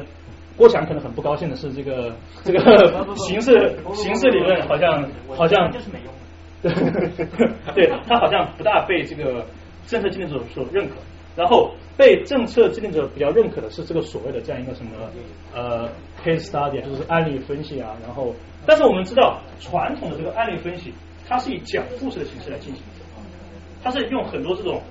定性的这样的细节来讲一个故事。这个故事的话，一百个人讲，可能有有一有一百个不同的这样一个过程，或者说这样一个呃这样一个呃怎么说这样一个呃角度。所以，所以我在想，就是说。呃，如果说我们对于政策制定过程感兴趣的话，那么像地理信息系统，它可能是一个很好的把一个故事或者把一个案例做到很精细、很微观、很靠谱这样一个方式之一。所以我觉得，呃，这是一个打破这样一个呃理论和这个政策壁垒，或者说很多人很抱怨的这样一个理论离政策越来越远的一个一个有效的方式之一。最后的话，我觉得。这些图都很美丽，然后在 在看这些图和学这些图的过程中，我觉得自己不仅仅是一个枯燥的每天这个打字，然后这个每天看数据的这样一个呃社科狗，呃，同时的话，我也在我也在欣赏和和这个和这个创造出这个一些具有艺术灵感和这个 和这个艺术效果的这样一些这样一些作品，所以我觉得在这个过程中，我的心里得到某种程度的慰藉。然后，对，然后这大概就是我今天想讲的这样一个过程。然后呃，最后我就是有一些附录可以提供给大家。然后呃，这是就是说，如果你认为自己是个非极客，就是说你认为自己对这个数据分析不感兴趣，然后但是又对这个地图比较感兴趣的话，其实有有有有四个很好的微信账号、微信公号，大家可以加一加，然后跟大家做一个做一个做一个传销。然后第一个就是这个我们的魏魏女士，然后她这个领导领导这个创立的这个纽约无战士啊走了。啊，然后我来我就是说在这个公号里面会定期更新一些这个以比较有趣的形式展现政治信息，可能是地图，可能是呃歌曲，也可能是相声，所以所以我建议大家这个关注一下。然后后面三个的话是很多，特别最后一个。这个是直接这个跟数据可视化相关的这样一个工号，呃，也建议大家加一下。然后在证件这个栏目的话，大家知道有个栏目叫读图是是政治，就它有一些这种很很精细的这样的图表，然后可以跟大家呃分享。呃，第二个是就是复旦大学的陈硕教授他自己的一个个人这样一个呃微信公号，他会定期更新很有呃知识水平的这样一些论文以及一些摘要，呃，所以强烈大家呃建议大家关注，而且。陈硕老师可能是目前国内为数不多的这样一个社会科学学界里面能够熟练运用地理信息系统，而且做比较呃精致的分析的这样一个学者，所以我建议大家可以更多关注他的研究和心得。呃，如果你是个极客的话，那么而且您之前没有接触过 GIS 这样一个这样一个概念或者这样一个方法的话，那么我就给大家推荐这样一些一些简单的这样一个 tutorial 和这个和这个介绍以及。像这个最后一个学者叫 Robert Franzi，他是在密歇根大学，他可能是在这个政治科学学界对于空间方法或者空间概念在统计学的运用里面最呃研究的最深刻，而且发表的最多的一个学者之一。所以我建议大家可以去看看这篇文章，如果你是个极客的话，然后呃可以去关注他的研究。对，然后今天我就分享到这，谢谢大家。好，那我们先休息一会儿，然后之后大家可以再回来继续提问和讨论。那我们先休息十五分钟吧，如果大家有兴趣的话，一会儿可以回来再。刚那个，我看一下那个数据很快，再跟那个呃张维新讨论吧。谢谢。你应该是极客呀，极客。呃，社科狗。国内不好上嘛，标题，我也不知道过来是看看不认。啊，是我朋友资源，是让他过来玩。后面是一个我本科校呃比较成熟的一个搭建这个。大家如果有对这个地理信息系统，或者说对我研究自己研究的那个。安全冲突或者国际关系理论比较感兴趣或者比较争议的一些话题，我们可以再聊一聊，以比较轻松的方式。可以聊一些不是很技术的话题。对 可以聊一些不是很技术的话题，因为这个刚才已经很技术，然后这个我很累，然后所以呃，所以可以聊一聊这个比较轻松的，然后啊，谢谢。你自己研究的是哪部什么？你自己研究的是哪部哦，我自己研究的比较杂，因为我还没有确定最终的那个论文的那个主题。然后呃，我现在自己做了一些东西，包括这个呃中国对外投资对当地的这个。呃，政治生态环境的影响，比如说刚才我们我我们看到了那个缅甸的那个例子，就是其中可能一个部分吧，或者一个章节。然后另外一个我很感兴趣的是这个呃，就是这个威权国家的反恐问题。就我们我们只看到这个，比如美国在全世界反恐，然后这个也付出巨大的牺牲。然后我们看到中国和和俄罗斯以及其他一些这样一些国家，它的国内这个恐怖主义问题也在逐渐的增长。然后目前来说的话，由于这个问题比较敏感，所以没有太多的数据可以拿到。呃，但是我觉得这个问题很重要，所以我希望能够在这个问题上做更多的这样一个努力。呃，第三个我自己比较感兴趣的领域是这个大国关系，这是我一直比较感兴趣，然后比较追踪的话题。呃，所谓大国关系，其实说白就是中美关系。然后，然后呃，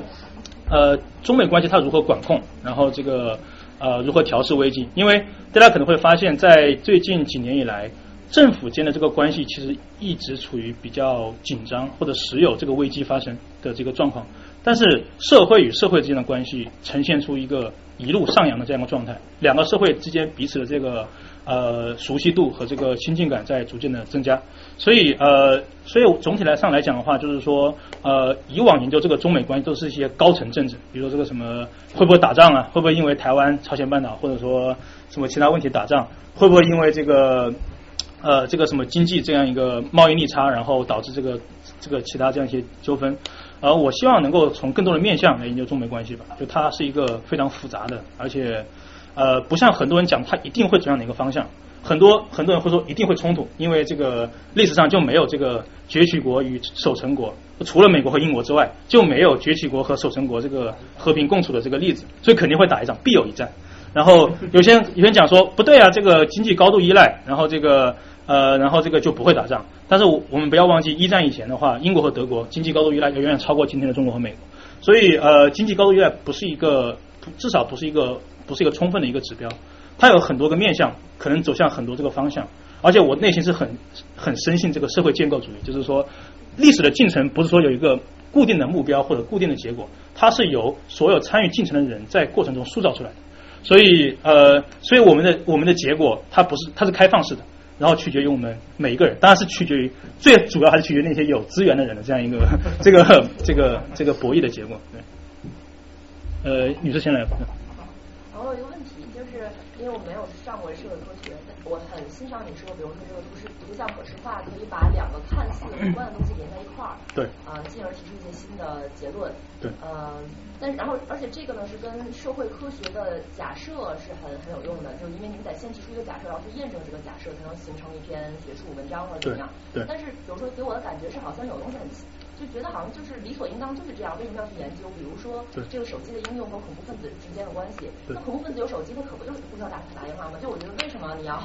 研究一个这个呢？就我觉得这两个是肯定不相及，看着一个手机和恐怖分子怎么在一块儿。但你想，恐怖分子是现代社会的恐怖分子，他肯定有手机，就是为什么要非要把这俩扯一块儿？就或者就是说，你们社会科学的假设到底是怎么提出来的？你为什么会去？你怎么去找这两个从马面不相及东西来凑到一块儿？我这个问题，郭郭强回答很合适。我回答。对你回答比我合适，你回答。我回答这个问题。对你说不是很难吧？但是但是 单讲这个单讲这个例子来讲的话，实际上它还是有一个故事的，就是说，就是说你看到真的是这么一幅图，但是可能在可能在地图的不同部分它的故事是不一样的。比如在你看到可能手机分布很广的地方，你看到没有这个，他看到看那张图里面看到并没有冲突，有可能是因为真的是有影响那个原因说。那个地方的经济发展比较好，国家的这个就是它的社会社会治理比较有效，然后就没有发生冲突。然后在那些比较本来就可能很衰败的国家治理比较能力比较差，然后社会治安呃维持的比较差的地方，你一有了手机以后，就给了这个就是犯罪这些这些所谓的这恐怖分子可乘之机。所以说它，其实它一幅图展现的东西其实有两个故事，但是说具体在哪个故事情境里面，我觉得啊这个问题实际上不是说是。这幅我们光看一个图就能 motivate motivate 出来一个大的故事，而是说我觉得是你要去看里面的里面的具体的它那 context，然后再去看什么样的假设比较合理，你再去你再去细化你的这个，比如说你这个实证的模型、计算的模。对。等于说本身就是说有。比如说这两个东西都已经有固定的研究了，我想把它套到一块儿，而不是说单纯瞎想。比如说恐怖分子和喝酸奶的关系，我不能这么想，对吧？就是我得看，比如说酸奶已经有一定研究了，恐怖分子有一定研究，我把这俩并一块儿，如果有重合的话，就是我的研究点，是这意思吗？呃呃，是这样，就是说，比如说我们在选择一个研究话题的时候，还是要考虑它有什么，比如说有什么学术意义或者有什么政策意义。就像这我们刚才那个展示，就是说手机和这个集体行动的这样一个关系的话，因为手机是现代社会一个很常用这个通讯工具，然后它给我们的社会生活带来很多变化，浪费了我们很多时间，然后也有可能这个带来很多便利。呃，所以跟你刚才说的那个酸奶和恐怖分分子相比的话，这个研究好像好像来说它的那个社会意义会更加大一点。所以我们在选择一个研究题目的时候，它一般来说会有一定的标准，就说我们为什么研究这个问题。他要他要就是说，我们一般会有一个章节是专门讲为什么重要，就为就是为什么为什么我们会 care 这样一个这样一个研究。所以像刚才这个问题的话，我觉得如果实证研究证明了这个手机的广泛运用能够大大降低这个冲突的可能性，那你给非洲人民发手机啊，对不对？这是个很很很直接的这样一个政策后果，就是说让非洲人民都用上手机，然后这个这个冲突就慢慢就减少了，这不是件很好的事儿吗？可以让多少无辜的生灵然后得到拯救。所以，所以我觉得很多时候的话，呃，题目本身就有些人他可能会选择那些纯粹的这种学术的题目，但我个人是比较喜欢这种从从从这种具体的社会实际中找出一个我比较关切的题目，比如恐怖主义，比如中国的恐怖主义，它很目前来说它研究非常少，然后也非常不靠谱，呃，但是它是一个很重要的问题，所以我们应该去研究它，而且我们应该去用呃。在我们现实可允许的条件下去研究它，所以我觉得呃选择这个怎么说这个选择这个具体问题还是有一定的这个标准。我觉得我觉得在这个数据包括大数据和这个数据可视化应用里边，你是否要对这个数据就是你所选择的这个数据进行呃合理化的解释是是依领域而定的。比如说你要做商业。比如说你要你通过这个数据这个 correlation 发现，比如说把纸尿裤和啤酒放一块，就是能够增加双方的销量。你不用去理解为什么，就把它放一块，因为你对也也可以也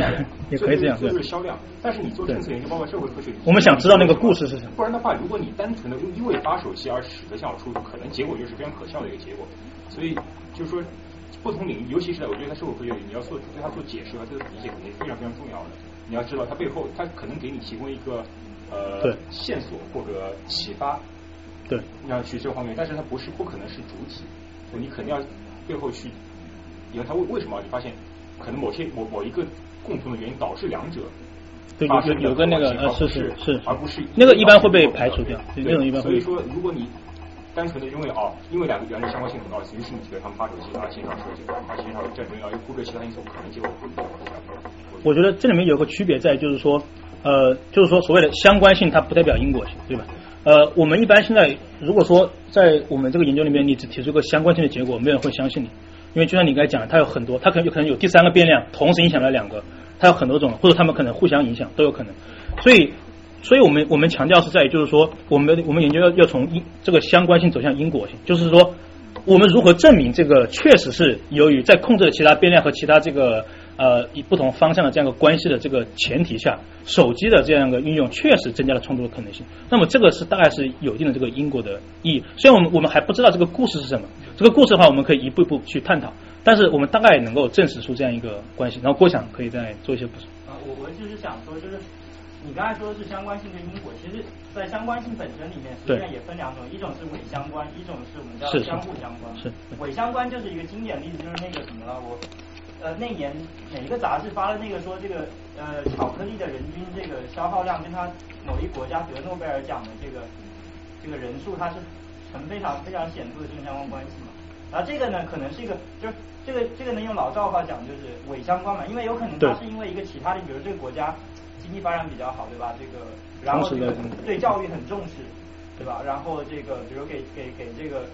呃，提供的营养摄入非常高，对吧？然后它同时它这个教育，呃，同时它就是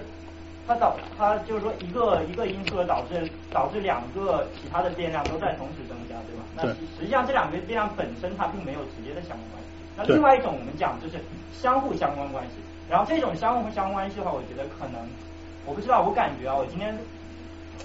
今今天来的路上就跟海涛讨论一下，就是说这个。很多时候就是说，我们讲社会科学它不是实验嘛，对吧？嗯。然后我们想探讨因果关系的时候，很多时候需要一个实验来验证，对吧？一个外部的干扰，对吧？外部的干扰导致了其中一个变量在动，然后就看另外一个变量有没有受它影响。是。那这个是一个很理想的条件，但是实际上我们人类生活生活的这个世界里面，我感觉很多时候就是你你很多东西是你你没法把它 disentangle，就是它影响我，我影响你，而且在现实生活中你也找不到一个实验场把它能够。很清晰的找出一个很完美的外部干扰事件。对，而且我觉得很多时候你这个背后的隐藏因素你是不知道的。比如说，人们不可观测，人们研人们在早先研究吸烟和肺癌的关系，发现高度相关，人们就提出吸烟有害健康。但很有可能，我猜测很有可能你在随着这个呃细胞生物学和 DNA 的研究，你发现人体就是有一个基因，有这种基因的人既容易犯患肺癌，又容易对吸烟上瘾。是。那么如果你简单简单的因为吸烟有害健康这个。这个这个 statement 来杜绝洗脑，可能就是一个错误的方向。是，可能它根本没有任何效益。是，所以我觉得，包括在社会科学里面，肯定找到这样一个隐很多藏的一个变对量是非常重要的。对对对对，这个我完全同意。对，刚才那位对，已经把我的思路搞跑偏了。刚才回到刚才你的那个有一个段落说国家和国家之间关系是你研究的主要的一个方向，是吧？对对，是这个意思。对对，虽然我不是一个学术性研究国家关系的人，但是我是从小就是要要就是习惯于在脑子里边跑这些 information 的一个人。很好。所以在在在我的这样的开始在思维这个这个复杂世界的过程当中，我不是从某理论的基础上，然后去分析实际情况，对，而是从实际情况当中去去总结一套我的行之有效的理论。对比如说我，比如说我做过一个我做的社会实践也好，实验也好，就是说，因为我在中国上过大学，也在美国上过大学。上大学的时候，我会去不同的社团，嗯，然后一个学校里头可能有七十多个社团，然后我会挑可能五十个，然后最有特点。这五十个有的是按兴趣分的，然后有的是按文化分的，有的是按这个层次什么这样的分法。对就说这些社团就是本身是一个团体，就像国家是团体，但其实国家已经不是团体。国家嗯嗯搞出来的一个新的概念，就是我可能就是对学术界这是 bullshit 的，就对我也不一定。帮助真不一定对，就是帮助我理解的一个概念，就是我从把国家这个这个这个 title 抓掉之对后，我开始更细节的看，比如说我看人，看家族，因为血亲关系的这种这种是人之间的这个连接还是很紧密的。是，这个说看完血亲之后，再看这个意识形态，对，就是大家的思维方式，你是不是一个同样的宗教背景，或者说把这个就是宗教背景内部的这样的不同的思维方式，就比如说这个基督教内部，它这个分成了好多派，但其实你去细细研究的话，宗教的这样的的这个性质跟它的 title 的关系，不如跟它的这个 structure 的这个关系更紧密。是，就你如何就是挣得最终的结果，你如何组织起来。通过第一个是血亲，第二个是意识形态，第三个是这样的经济利益。对，通过这个东西，可以把这个一个国家分成好多利益群体，是而且国家内部的利益群体可能跟外国利益群体勾结，是，对吧？这就形成了跨国群体。对。当跨国群体强大到一定程度，它就成成为一个国际势力。对。所以有的势力它是超越国家的，当它的这个势力超越国家的时候，它利用它的占有资源，它会削弱你的国家的主权，是。会像以前的这种帝王的这种帝王权术一样，它会分而治之。这就是 ISIS 啊，我这样的，现在 ISIS 是你说的一个经典的例子，对对吧？ISIS 对其实很多，比如说以前的国际共产，这就是超越国家的，对对不对？对像就以前这个这个这个在那个冷战之前那个一战二战那个年代，很多纵横国际的其实现在他们就是说有一种说法他们隐形化了，有一种说法他们没有，我们不讨论这个。但是我相信，就比如说说中国的经济力量，我们今天在文化范围之内应该属于中国人。我们的思维方式还是那样的方式，但是我们的人，比如说今天有多少人在这里拿着美国国籍，拿着美国绿卡，就是美国人吗？不一定，对吧？他的利益上可能跟国中国的这个连接更紧密，所以说这部分人应该划到那个势力群体里。中国内部的人拿中国护照的人，也许所以美分党是就是 他他的这个汉奸美分党对他的这个就是刚才三种关系，就比如说你嫁给了美国人，或者你娶了一个美国人，你在思维形态上你这个认同就是认同这样的行为，美国内部当然也是分裂，美国内部分裂的已经不成样了，对不对？是然后你看，用以这种方式来去把每一个势力 single out，然后去衡量每一个势力的这样的这样的这种力量的程度，然后再来去分析国际政治。我觉得对于我来说，对于我个人来说，我觉得特别特别。对就不会受到很多，因为因为媒体是受是这受这个呃政治控制，它有有很大的一种力量，它是误导性，要多于引导性，所以说你要从里边儿，在今天这个信息大潮里边儿，从中摘取有效信息的这个过程，这个中当中你要有一个标准，这个标准是什么？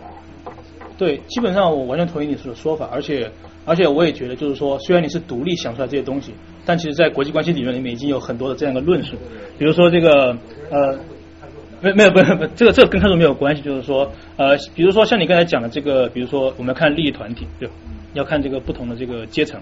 要看不同的这样一个，比如说什么中青，就是说基本上在我们国际关系理论里面的话，它有一个所谓体系的这样一个理论，就是说把国家看成一个黑黑匣子，我们就只看国家国家之间的博弈，我们不去看国家里面是怎么样，但同时也有个流派，我们去把国家这个黑匣子打开。里面可能很丰富、很复杂，然后，然后会有会有很多很多很多种理论，然后或者或者说这样一个这样一个对政策的影响，对，所以他们其实都有都有探讨和和这个研究都有设计。第二个流派叫呃，这个叫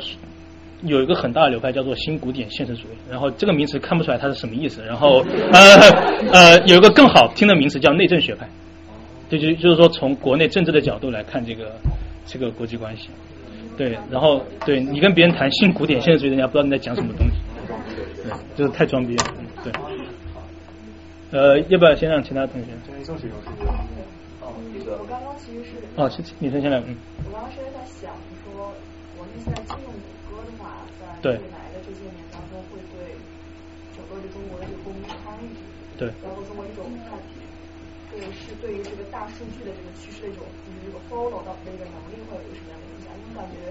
就感觉进入谷歌之后，你相当于是在就整个这大数据大厂，他们就已经落后了很多步，然后失去了一个非很多非常非常重要的很好的工具。就无论比如说用这些地理数据啊，或者其他的一些数据，可能很多就是说很多，比如说纽约市，上很多人他已经很清楚，就一些老百姓他已经很清楚，他用这些 A P P 或用一些什么东西，他就可以很好的，比如跟政府当局，可能跟一些 non-profit 或者跟一些人保持一个很好的一个数据上的沟通，也可以反映他自己的作为一个公民的一个看法。在国内可能很多人他都没有这个意识，他也不知道他还有这样的一些工具可以用。所以我就在想说，可能对于中国来说，这个是一个，但我不知道百度能不能抵制这个。应该很困难，因为就像刚才我跟你们展示的那个 Google Ideas，就是他他把全世界实时发生的所有的抗议和这个冲突都展示在你的面前，然后你知道此时此刻你周边哪个地方在发生这些事件。呃，百度比较困难，我觉得他他。很难做到这一点，呃，但是我想说的是这样，就是说，呃，目前来说的话，当然由于谷歌的禁用，导致了很多这个一些，我觉得主要是思维方式的这个滞后，就很多时候不是技术原因，它可能就是一个思维方，他想不到还可以这样来拿数据，或者可以这样这个展展示数据，我觉得这个是一个呃网络管制对人的这样一个，就是说你不知道你还有还有可能有这么一种生活，这是一种对，这是一种很可怕的这样一个。呃，这个事情，我觉得这个比技术本身要要重要很多。然后第二点是，话说回来，我们其实还是是可以做的。比如说这个呃一些局部的，或者说一些这个呃，比如说你在一些中国某些地方，或者中国某些这个局部的这个地方，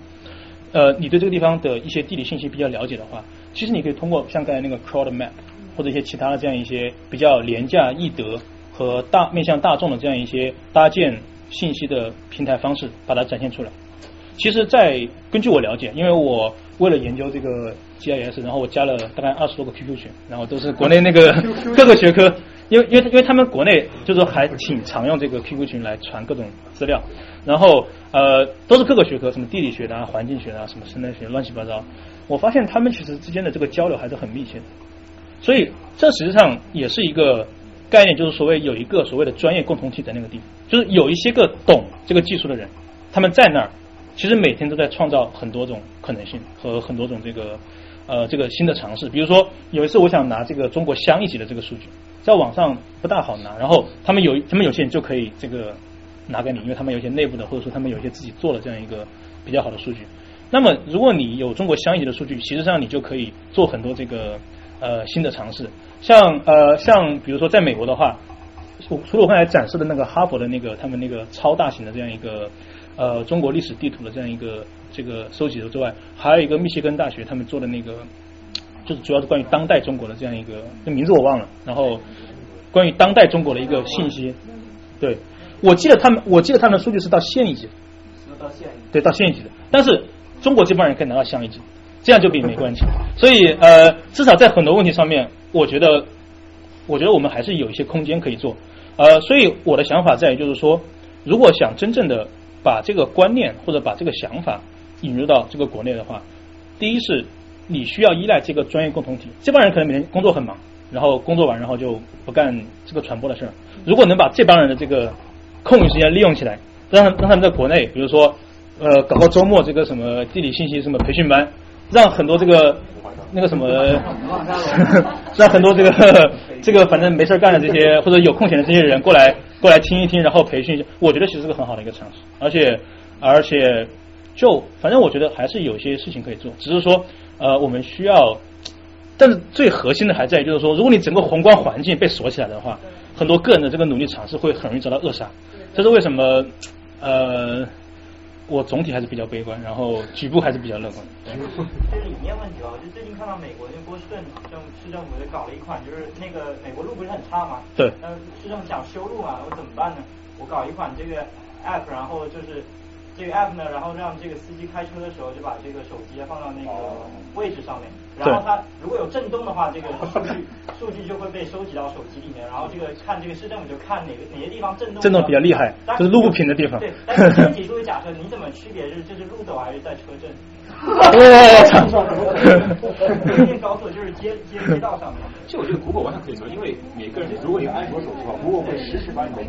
地址给记下来。那么你再加一项这个震动的这个记录的话，很容易就把这个数据。但我就觉得，就是就是作为政府治理来讲，实际上这不是技术问题，是思路问题。思路问题，对对。这样。好。那个就是以前我看你展示了一张图，就是基于那个美国四个州之间的经济关系而产生对。我觉得那个其实蛮想进去的。然后后面在回答其他问题的时候，就是说啊，缅甸的水稻问题和这个各个的利益冲突，然后呃，再比如说各个民主政体和不民主政体之间的世界地图。然后后来我再看其他研究所，它实际上又沿用了之前的行政上的地理区分。然后我就在想，比如说做这种基于地理方面的研究，有没有可能就是建立一种更合适的关系？比如说基于这种经济关系啊，和这种关系，而放弃先前的那些行政划分，可能会有一种不一样的。我完全同意。然后呃，比如说以我比较熟悉的这个安全和冲突问题为例的话。呃，在过去一个星期以内，呃，在缅甸和中国的这个交界地方，有三万个这个缅甸公民来回出入这个边境。这是告诉我们两个信息：第一点是这个边境基本上没什么用，在那个地方，就就他三万人，这个基本上不管合法非法，反正就就不断的进出，然后这个而且你的你的边防也基本上挡不住，就基就是边界在很我们很多认为很神圣的这样一个边界，就是所谓寸土不让的这个边界，基本上没有什么大的用处。就在我们这个时代，就领土的重要性在逐渐的降低，随之边界的这个明确的意涵。因为在古代或者在近代以来，为了画一条边界，不知道死了多少人，对吧？在今天钓鱼岛是画在这儿还是画在那儿，还还引起很大的这个争端。但在缅甸，我们看到边界没有用了；在美国、加拿大，边界也没什么用。我我们很多人不知道的是，美国和加拿大还有争议领土，还有还有争议领土，但是但是 who cares，对吧？这个这个不重要。个比较让那个我有问题的地方，就是说那个缅甸的那个水稻除了它有基因冲突的的地点，对，事实上你是按照它的这一方面的原因来划分的，但是可能考虑这个问题，你更应该考虑到它所处在的两个地区的经济关，会有可能会有对。对我刚才我刚才展示的只是这两个变量之间的这个就是很简单很天真的一个关系。然后其实有很多干扰变量，不仅仅是经济这个差异，有这个民族差异，有这个所谓那可能之前冲突，比如说为什么这个地方冲突多，那可能是因为之前冲突多，所以现在冲突多。它有很多很多的干扰变量，要把它逐一控制。所以在对。就是你做了一个回归出来，然后说这样子的关系。那其实这里面有两个问题，第一个你知道你要面向非常多发手，但是你先要考虑到一个恐怖产生的概率，它所能产生的经济成本和。这个发展的其他的经济成本到底是哪个高哪个低，是不是否做这个？再回到另外一个问题，就是刷奶的恐怖那你可以说没有关系，你也可以说每天刷奶啊，强调哪个地区然后从这里就更多这种，对吧？所以就是基于地理，但是去研究，但是可能会要用其他的建立一种不同的关系的机制，然后把它来做这个。对，然后其实你你提这个问题的话，它是一个很技术性的，就是说在呃统计分析中如何克服这个干扰变量和这个以及像什么假假这个假相关，或者是说或者说这种这些不靠谱的这些关系，它有一一大套这个方法，然后呃去去那个去去去规避。但是呃我们都认可的一点在就是说，不管你做多少的尝试，大概都不能百分之百的靠谱。所以这个时候有一些人就开始做实验，就是因为在他们的在他们这个或者说想法里面，实验由于它的这个随机性和这个可控性，呃，它大概是能够做到零误差，就理论上是零误差的。然后这这这这种观观点我是不同意的，呃就是有个笑话是这样的，啊，你把一个囚犯关在一个黑板里面，然后往上中央搁一刀，然后他听到滴水的声音，对。然后你一百天不给他吃饭，然后把他死了，然后你说恐惧恐惧才是杀杀什么的，然后他是对哦。呃，这个 呃，我我不是特别懂这个实验，然后我想要不要再再打个比方吧，嗯。就是那个有一只青蛙，然后你把它的腿给砍掉了，然后你对。再跟它那个就是摇旗呐喊，对。然后你发现那个青蛙一动不动，对。然后你说原来青蛙的听觉器官下来，它想死下来，然后听不到你看。呃，我因为我不是特别了解实验设计，但是我觉得应该是是没有没有这么想。的，应该应该应该应该不会对出现这么大的这个实验的次数越来越多，比如说我现在一开始你只有一个人做这个实验，后来他现在有一百个研究人员做这个，是不同角度这就最后会形成一个总的趋势。对，现在做生物研究、生物基因学研究就是这样，一个基因体上能做很多很多，可能也做上千个这个，然后最后它总体来说单个的检验，你说它 P Y 的很高呃很低没有，但是你整整体来看，结果事实上是有这样的东西，打个比方，就是前面有人提到说吸烟和肺癌的关系。对因为之前我有做这方面的研究，实际上基本上现在按照我们之前拿到很多数据来说，已经可以证明这样点这样的事情是没有所以可以放心吸烟。吸烟并不会导致这样。对，但是现在社会的普遍就是吸烟还是会导致。刻板印象。对。对。所以这个也是基于大家实验来的反正我觉得不吸烟总还是有些好处的，除了除了好好极了反正对对，我们可以再聊聊其他的。对，这位同学我想问啊好就是说，我刚才看你你放那些那个图啊，基本上都是静态的。你们现在那个 GIS 能够能够那个就是动态图吗？就是和那个他们是能够连在一起的。可以，可以。呃，它有个所谓叫那个时间空间的一个一个一个那种功能，就是说它能够，当然那个就属于三维的地图，就是它就不是我刚才展示的，我展示的是两维的，就是我我我也展示了时间，但是但是是以就是每个时间做一个截面，然后那样展示出来的。它有一个三，它有那种三维的功能，对对对。就 GIS 这个软件其实还是挺强大的，就是说它能够满足很多人的好奇心和想象力，然后我深陷其中不可自拔。可以可以补充一下那个刚才那个问题。对，可以啊。那个就是瑞典有一个，他是原来是研究健康学还是研究什么的，然后他去非洲待了一段时间，回来以后他开发了一个软件叫做，啊软件名字我忘记了，这个人叫 Hans Rosling 好像，然后他就是这个软件就是等于说，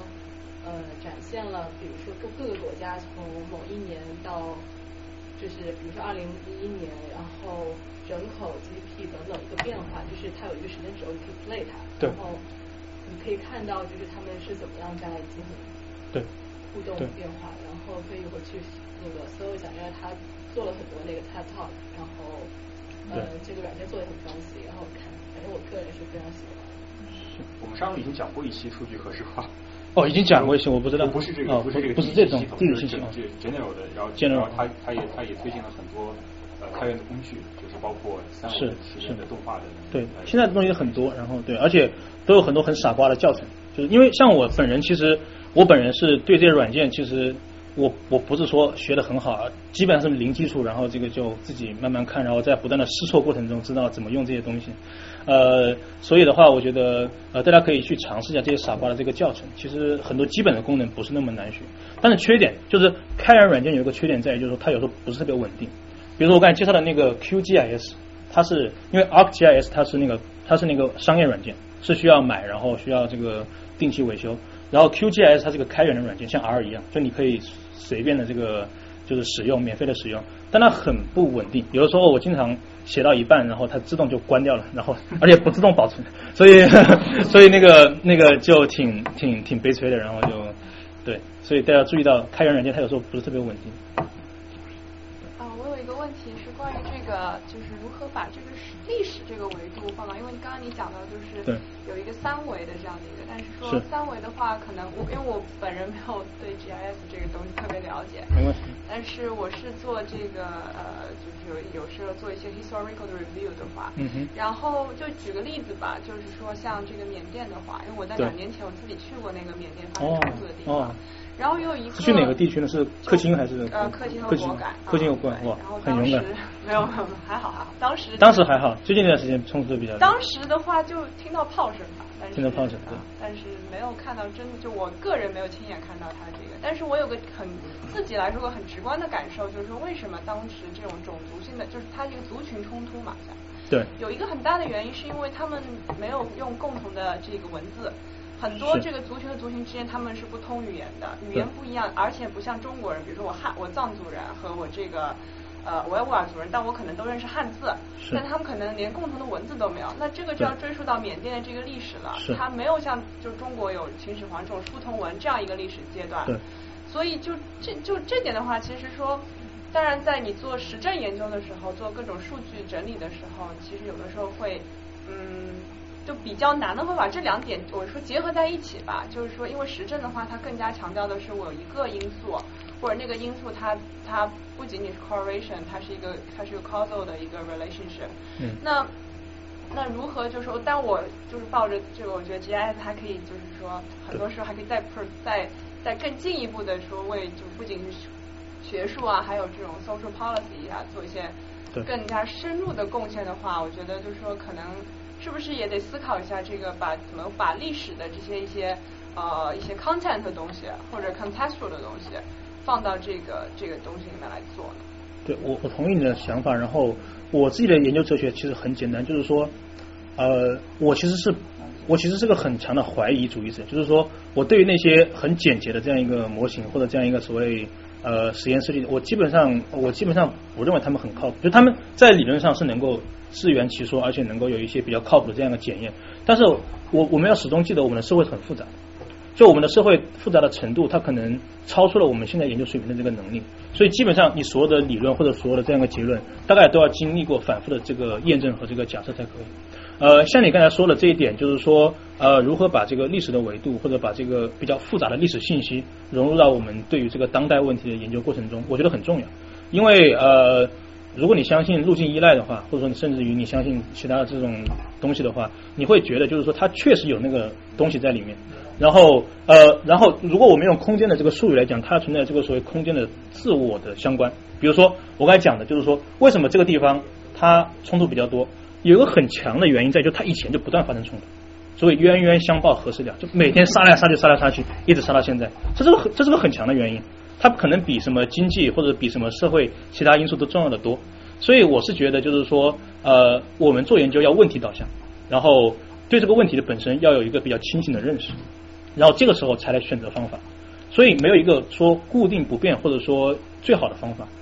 比如说有些时候，因为现在我们这个政治科学慢慢都不用这个定性的方法，但是我的那个学校康奈尔还是一个定性方法的这个大本营，我觉得挺好。呃，它就像一个博物馆一样，展示出五十年以前大家用用什么方法，然后再研究这些东西。你会去看，其实他们用这些所谓的传统方法研究出来的结论，都很多的很多还是蛮可靠的。虽然虽然他不，虽然我不能够很强烈的证明出来它可靠，但是我的直觉告诉我还挺可靠的。然后呃，所以很多时候，为什么我说我是个怀疑主义者，就是在于就是说，呃，我们的社会太复杂了，然后呃，我们得出了一些初步的结论，然后但也很多时候我相信一些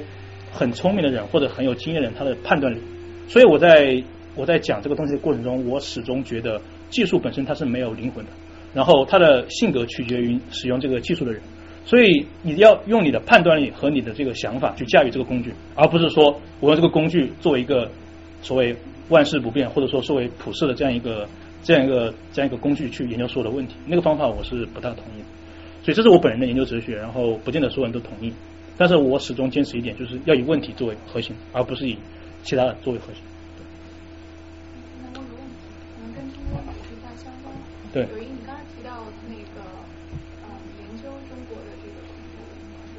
对，哎，你说这相关研究不太靠谱，对，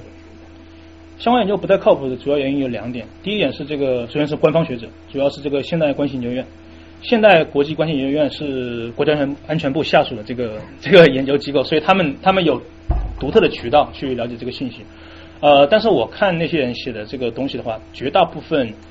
由于我们能够看到是公开的这个这个出版物，他们绝大部分要维护，或者说他们有已经有既定的立场，就是说这个呃呃所有在所有在过去几年中我们看到这些暴力事件都是恐怖主义，就这他们的基本立场，在新疆发生的。呃，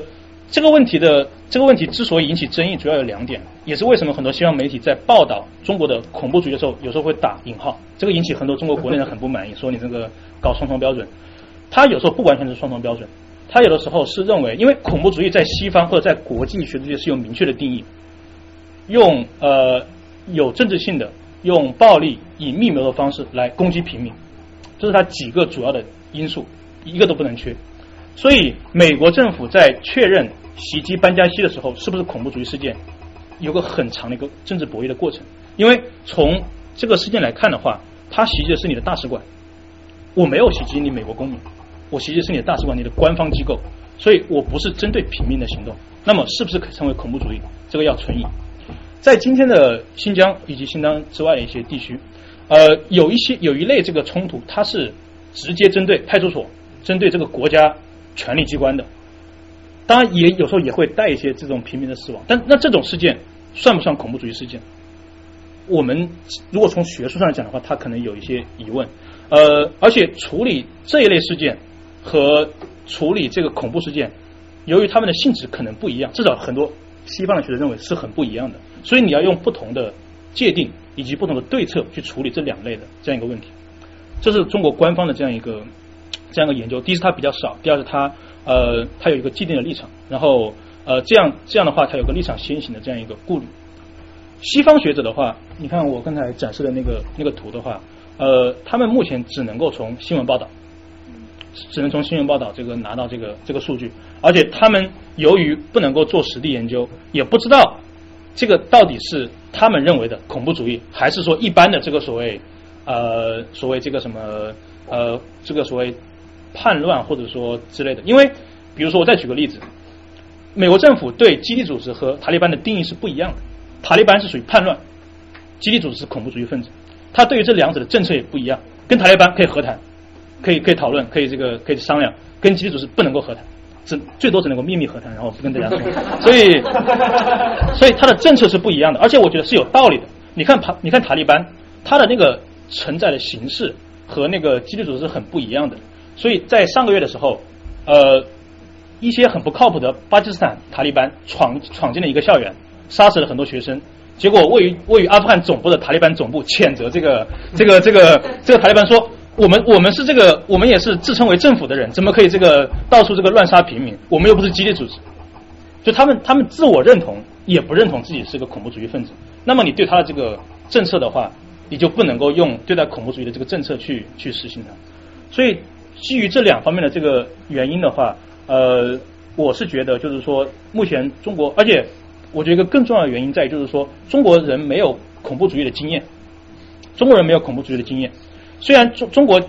在之前就有这样一个恐怖主义的这样的行为，但是从来没有进入过主流大众的视野。呃，我在网上看过一个图，就是说，呃，它是统计微博这个上面，就是对于呃，因为从呃零九年之后到一五年这六年时间，新疆以及和其他地区发生了很多这个呃被政府称为恐怖暴力事件的这样的事件。然后那个数那个图是统计这个微博上对于这个呃暴恐事件的这样一个关注度，你会发现关注最高的是两个时间段，第一个时间段是二零一三年十月份的那个撞击天安门金水桥的那个事情，第二个是去年三月一号的那个昆明事件，所以你可以看出来主体大众他只关心在新疆有害的这个这样一个恐怖事件，才能够进入他们这个核心的视野。对于在新疆发生的这样一些事情的话，他可能关注度很低，所以中国人没有这样一个恐怖主义的经验，也就无从谈起像西方这样持续了几十年的这样一个恐怖主义的系统性的研究。所以目前来看这一块基本上是一个空白。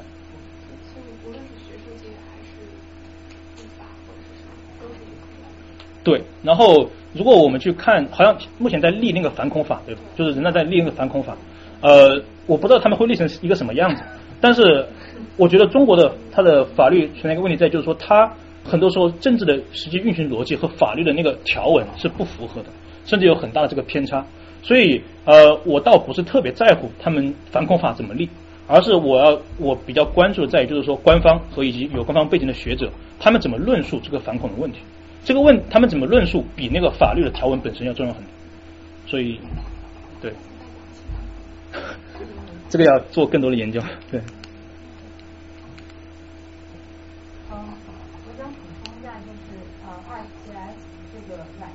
对实用性，其实不仅仅只是用于数据可可视化，但其实数据可视化它是有在就是在城市规划领域，它是其实是有非常大的价值的。对就比如说，嗯，比如说，嗯，美国的 census data 有很多，比如说，啊、种族，啊、人口，啊、然后经济收入，然后比如说，啊、出行它是用，啊、公交车还是用汽车，然后比如说有多少人有车，就是这些数据都是啊、public available，然后你通过 GIS 就可以很很简单的把它展示出来，比如说，嗯，举个很简单的例子吧，比如说 Newport 那块地方在呃在知不知道大家清不清楚 Newport 在 JCC 的那块地方，嗯就是嗯，如果你把那个 census data 啊、看它那个呃 racial racial groups 的那个呃百分比啊、以及它的那个分布程度，就是你会发现就是非常明显的那一块就是亚洲人特别多，然后你就可以很简单的在那个地方看出来每十年的变化。对然后嗯，当时我是做了呃就是近四十年每十年做一个变化的话，你会发现在 Newport 那块地方，它只有近十年才有亚洲人群就是迅速的增长，它其实之前是没有人的。是然后你把几个怕是说不通了。你把你的 对，其实没有什么。然后如果你把你把就是比如说每十年做一张图，然后把它这样子展开看的话，就是非常清晰的看见它整个这个啊、比如说对呃，比如说四十年之前这个地方是没有人的，或者说四十年之前这是白人聚居的地方，然后到今年它这个嗯，就是比如说现在这个地方白人已经没有了，就是非常明显的可以看出来。然后我想说的是，就是说你通过把这个数据很直观的展示出来以后，嗯，就是在城市规划里面，它有一个叫做嗯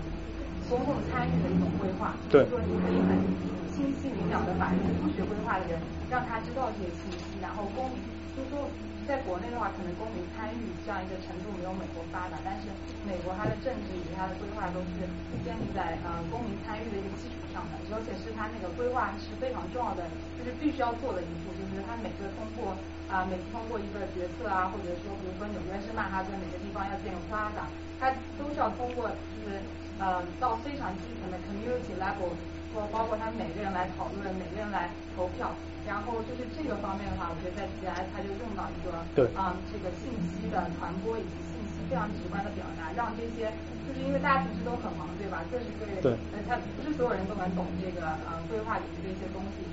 但是作为规划师来说，就可以很直接的把这个信息给传递出去，让大家就可以都明白。然后另外其实呢啊，我觉得家还有一个很强大的，嗯就是它实用性非常强大。举个简单的例子，比如说啊啊、如果你是个房地产商，然后你要选一个地方选址，对吧？然后你选址的话，其实是有很多条件的，比如说，嗯，这个地方首先土壤不能有污染，然后这个地方可能要有一定的人口密集度，然后这个地方我希望在一个河流旁边，然后或者说我希望就是说，嗯，我选的这个地方不要靠近森林，对比如说你可以把这些 criteria 全部列出来，对然后导到 GIS 里面去，它就可以给你实现说一个，嗯。就是可行性的一个分析，比如它就会给你展现出来哪几块地方它是符合你这些条件的。嗯然后更强大的是，你可以把这些条件就是加上不同的 priority，比如说，因为很多时候如果你要同时满足这些条件，你是不可能找到这样一个地方的。是所以它就会给你列出来一个可行性的程度，比如说。挺像百合网的，就是你列出各种条件，然后这个看哪个优先，然后这个就帮你匹配。我没有上过百合网，但我猜测系统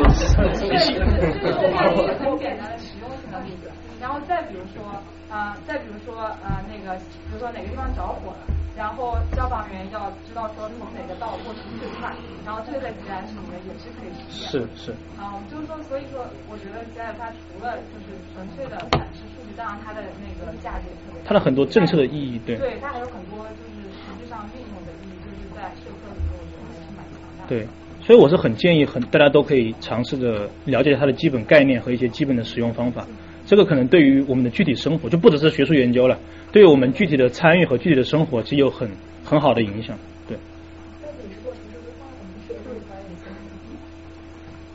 呃，这同学。就是我有点好奇，就是在在你刚才 PPT 最后的那个结论里面，你最后提到了艺术，而且就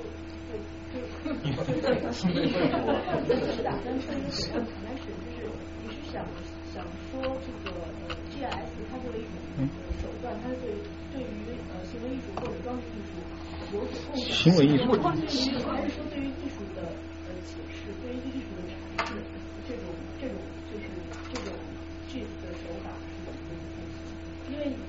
包括现在很多的这个就是当代艺术，尤其是很多装置艺术，比如说美国的，比如说呃就是在纽约这边的布鲁克林博物馆和和北边的那个布朗克斯博物馆里面，它都会有很多的城市空间，然后把它投影到，把它变成装置艺术。嗯。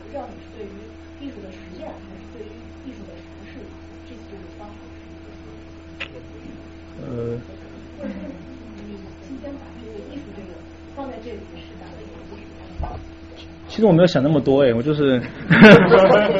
感觉说我很高端的样子，其实我是个很 low 的人。然后那个 那个我的艺术实际上指的就是说，比如说，比如你看到这些图的时候，对啊，你就感觉很审美啊，哇，这个，就这个图多好看啊！华盛顿奇才队的这个投篮的这个这个分布，我觉得这就是一个很好的艺术作品。啊呃，我不知道大家怎么看，反正我觉得这个图我看完之后心情大好，然后这个，对啊，所以所以就是我我我不懂具体的艺术，但我觉得这些图都是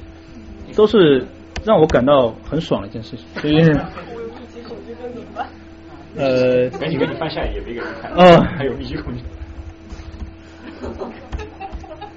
对。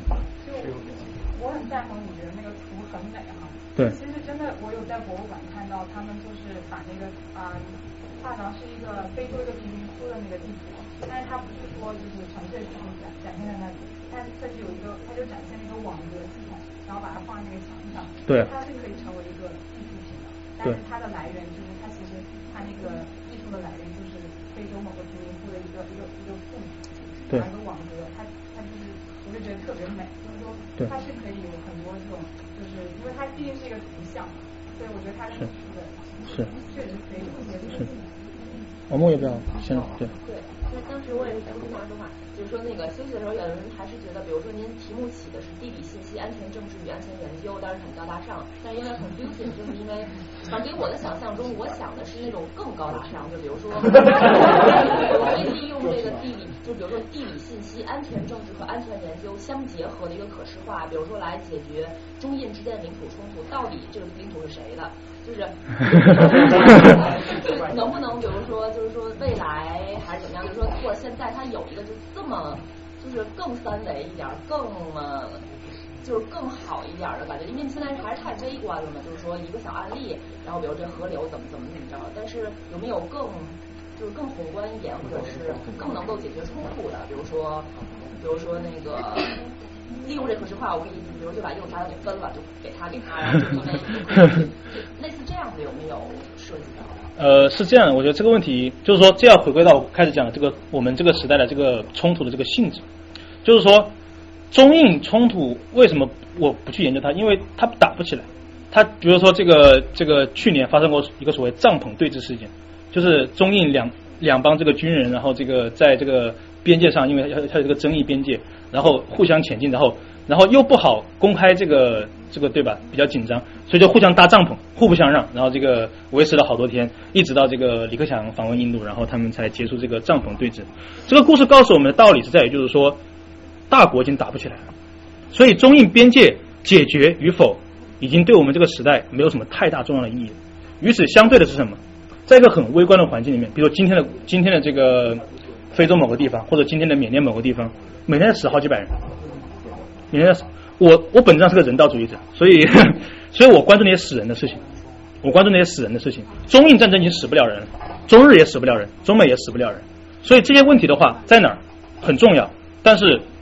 目前我们需要迫切研究和迫切了解是那些不断每天不断死人的问题。就比如说今天的叙利亚，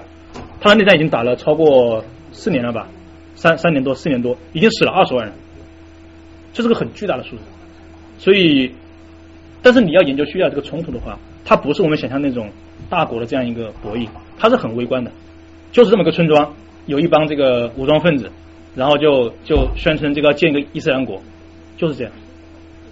然后呢，现在美国的无人无人轰炸机在叙利亚和巴基斯坦上空每天在每天在这边飞，由于那个不算战争，所以不需要国会批准，所以每天而且也也没有美国人介入，因为它是无人机，所以每天。因此而牺牲的平民很多，但是美国社会不 care，为什么？因为这不是战争，而且我们美国没有死任何人。这些是每天都在发生的悲剧，然后而且这是每天都会发生的这样一个具体的这样一个死人的例子，而且他们是因为政治原因而死的。所以呃，这是我为什么说我目前的研究方向，以及甚至于整个国际关系学科的研究重点，慢慢从这种大的宏观的这个议题，慢慢再往微观这个程度呃这个这个角度走，然后国际的。问国际政治和国内政治的壁垒慢慢在消失，就你慢慢发现其实没有什么问题跟当地或者跟那个那个小区域呃没有关系，或者说你你没没有发现任何国内的问题不存在国际的这样一个因子的影响，所以慢慢这个学科的壁垒在被打破，然后研究的视角在更加的多元化，对，这就是我的简单一个回答，对。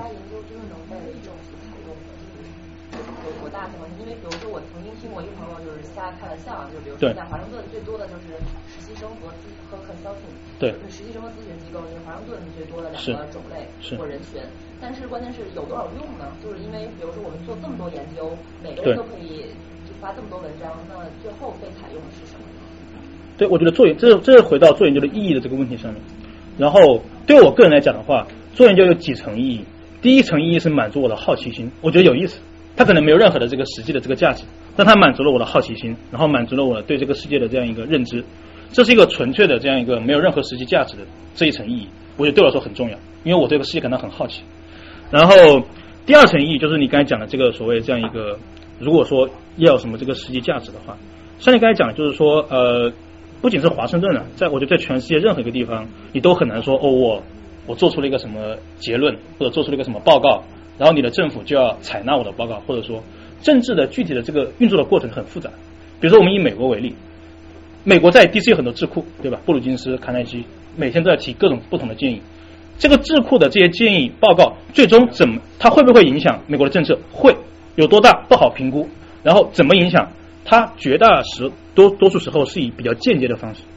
比较间接方。比如说，我们知道美国有旋转门效应，对吧？今天我是布鲁金斯协会的专家，明天搞不好我就是美国国务院的一个。一个这个分析员，或者说一个一个政策制定者，这个时候我就可以把我的这个一些之前想过的东西带到我的具体的这个实践过程中。比如说，给你举个例子，就是说，呃，海啸在的那个普林斯顿大学有个教授叫柯庆生，他是个美国人，叫那个 Christensen，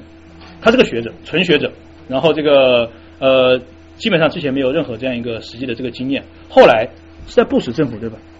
布什政府把他任命成一个就是那个国务卿的负责亚太事务的帮办助理国务卿。他在他在当那个帮办国国务卿的时候，遇到了比如说陈水扁的这个要搞公投，要遇到了这个所谓那个什么总统等等一系列这个巨大的危机。他利用他对于两岸关系和中国外交的这样一个专业知识，然后呃比较成功的体现了美国政府的这样一个利益的这样一个政策，然后比较成功。所以呃。我是说，就是说，呃，当然这个过程是比较间接，而且它它的那个比较偶然，所以呃，总结来讲，就是说，呃，我们每年都在产生很多很多的研究，最终你会发现只有极少一部分进入到这个政策这个过程之中，呃，但是我们不大可能说研究没有意义，因为它满足了我们对这个世界的好奇心，而且呃，它能够让我们知道，呃，就是说，而且更多时候，我觉得像。比如像我这些朋友，为什么读 PhD，或者说愿意做这个学者，他更多是一种生活方式。它是一种生活方式，就是说我我就爱这么活着但是，然后对话讲回来，你就 正外部性啊，它正外部性是没有办法估量的，因为对它很难估量你做一个研究，你觉得没什么用，你自己可能觉得就是闹着玩儿，但别人其他人看到的时候，是是可能觉得哎这个研究可能我可以在他的研究的某一部分我可以拿来用，这个这个正外部性就很难估量。那就感觉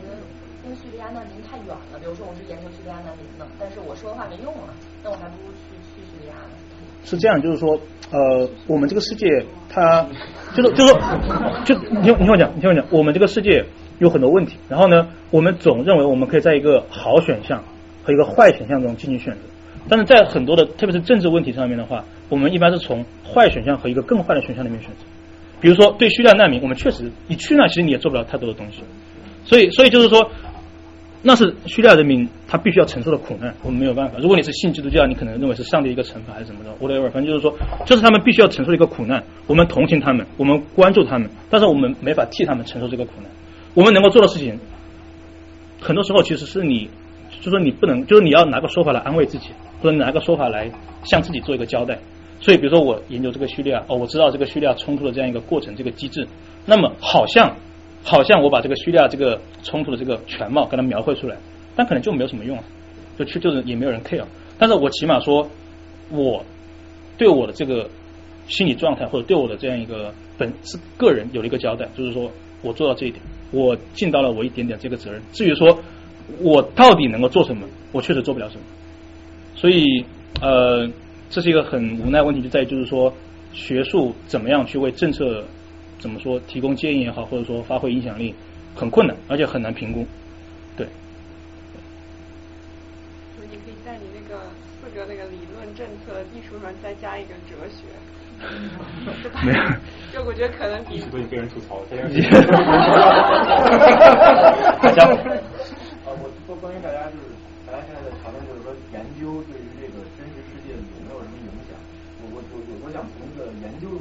中的结结论中来回答，来帮助回答这个问题。就是说呃，以前 MIT 有那么两个经济学家，一个叫 Benjamin Altman，另一个我忘了。他们研究的是就是说看这个领导人的死亡对于这个国家的经济增长的这个影响。对他就他就认为就是说领导人如果是属于心脏病死亡，或者说是那种老死，他是属于一个比较正常性的死亡，是一个比较随机的一个事件。然后他来看这个东西对国家的这个经济增长影响。然后他们的结论是，领导人在位与否，或者说就是突然把这个领导人移除了之后呢，对于这个经济就国家的经济形势是有很大的影响的。当然，对对于不同国家会有不同的不同种类的影响，但是会有正的影响，负的但是会有很大影响的。所以说，这这就证明，就是说，当我们想一些问题，我们可能会，比如说按照什么历史唯物主义来讲，或者说按照什么，就是什么事儿都是必然的，就是说什么事情呢都是有这个一些一些结构上的东西，比如说一些对 structure 的东西来解释。但但实际上呢，真正研究表明，就是说这些东西是存在的。OK，这这些东西确实 matter a lot。是。但是 agency 也很重要，就是一个人的 idea，就是一个人他到底做什么，是这些东西也会有很大影响。那那所所以说就是说，如果呃，然后呢，做当然就是说搞学搞社科研究的人，当然不可能是去当这个政治家。但是呢，这些政治家他们在做决策的时候，他们是要看研究的，或者说他们是看一个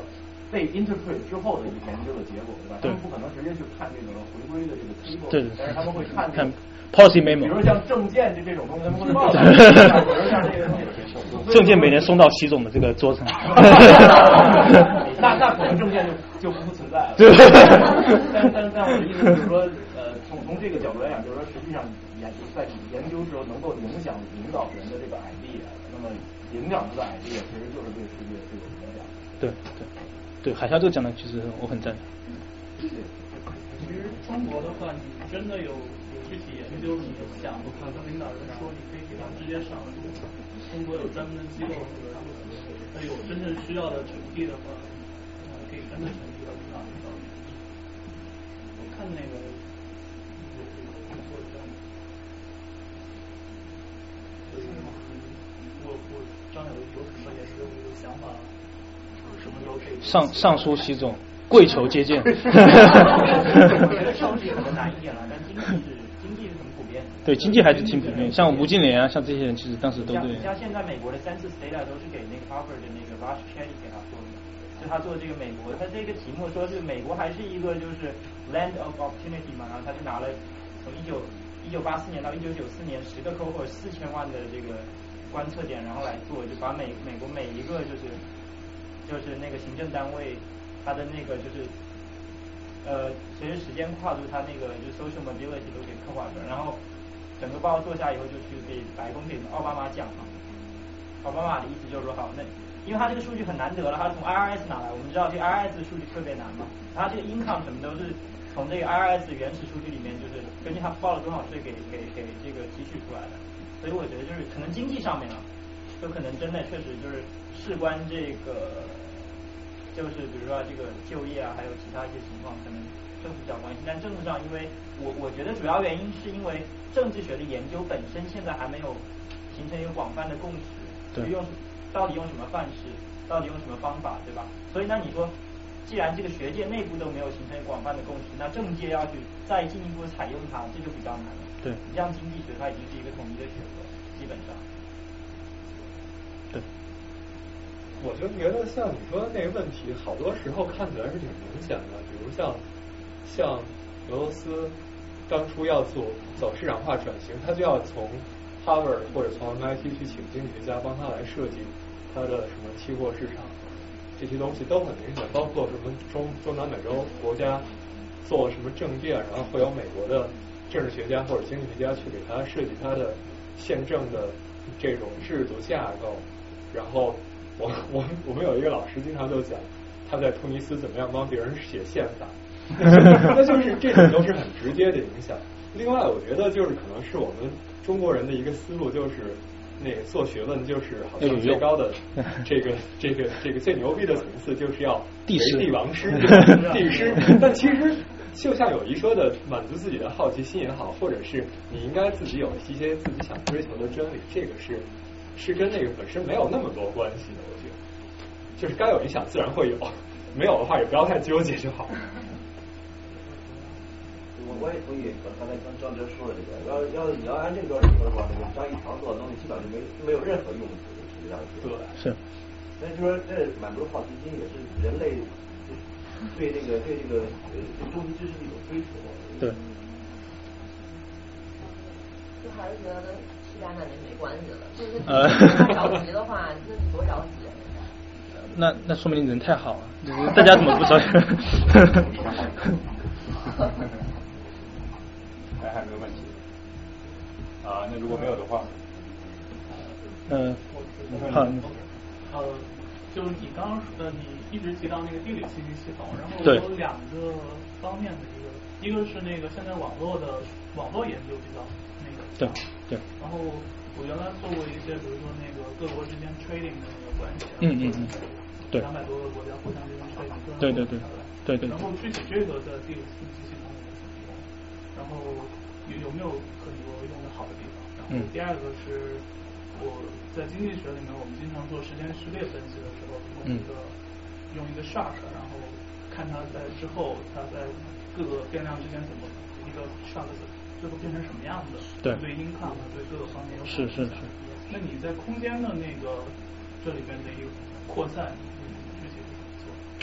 对，是这样，就是说，第一个问题就是说，这个呃，你会看到，就是说，其实像这个地理信息系统，或者说其他很多这个研究方法，它和那个社会网络分析，它实际上是联系在一起的。就比如说那个，就是因为我没有系统性的学过这个 social network analysis，所以我也没有什么太多的发言权。但是我看我看别人很多的研究是，他们他们其实是可以联系在一起，然后呃有很强的这样一个紧密的联系。呃，但是我没有特别深入的研究，呃，我相信以后可能我研究之后再再可以跟你继续交流。呃，第二个问题就在于就是说这个，你说这个在你的 time series 这个这个过程中，可能有一个什么 shock，这个实际上就是一个所谓就是说呃克服这个内生性的这个问题，就是你有一个纯粹的外部性的这样一个东西，然后呃然后导致这样一个这样一个东西，这个在地理信息系统中研究中其实也有一些尝试，但是可能不是特别成熟。比如说我刚才做的那个。呃，那个就是缅甸的那个那个很初步的一个研究啊，呃，有些人告诉我，就是说，呃，在现代的这个这个条件下面的话，呃，由于缅甸这个特别它的那个水资源分布是比较均匀的，而且这个落差都比较类似，所以中国在缅甸它修水坝的地地址选择，它一般不是说有意为之，它一般是这种随机性比较强。所以，如果说如果说你对这个，比如说这个缅甸内战的这个，或者缅甸冲突这个起源，或者这个导致的因素比较感兴趣的话，你可以把中国这个原建的水坝看作一个外部性的一个变量，就说本来我这个村庄，对吧？呃，好好的，然后这个呃，这个历史上有过很多这个，比如说族群间的矛盾啊，或者说有这个经济不平等，或者等等，有些这种内部的这样一个变量在影响这个战争的，或者说这样一个冲突结果。突然有一天，中国人说要来修水坝了。这是 这这实际上可能是个很偶然的，可能就是我们国企某个老板，国企某国企某个老总说，哎，这个地方不错，在这修了。他这个可能是个很偶然的这样一个这样一个结果，和这个地方的这个具体的特征没有什么太多的关系。所以，如果我能够证明这一点的话，那么中国在缅甸水坝选址上，它可能是有很大的这个随机性的，也你可以把它看作一个外部性的这样一个变量，就像你们经济学里面这样一个这样一个 shock。中国修水坝也是个 shock，突然一下莫名其妙多了一个很大的水坝，然后给当地带来很大的这个这个震动，不仅是政治上、经济上，而且是生态上。为什么缅甸很多人反对水坝？因为他们的母亲河伊洛瓦底江基本上被我们中国的水坝占满，而且而且百分之九十的水电被输回了云南省。这个这个东西，这个东西就是说，呃，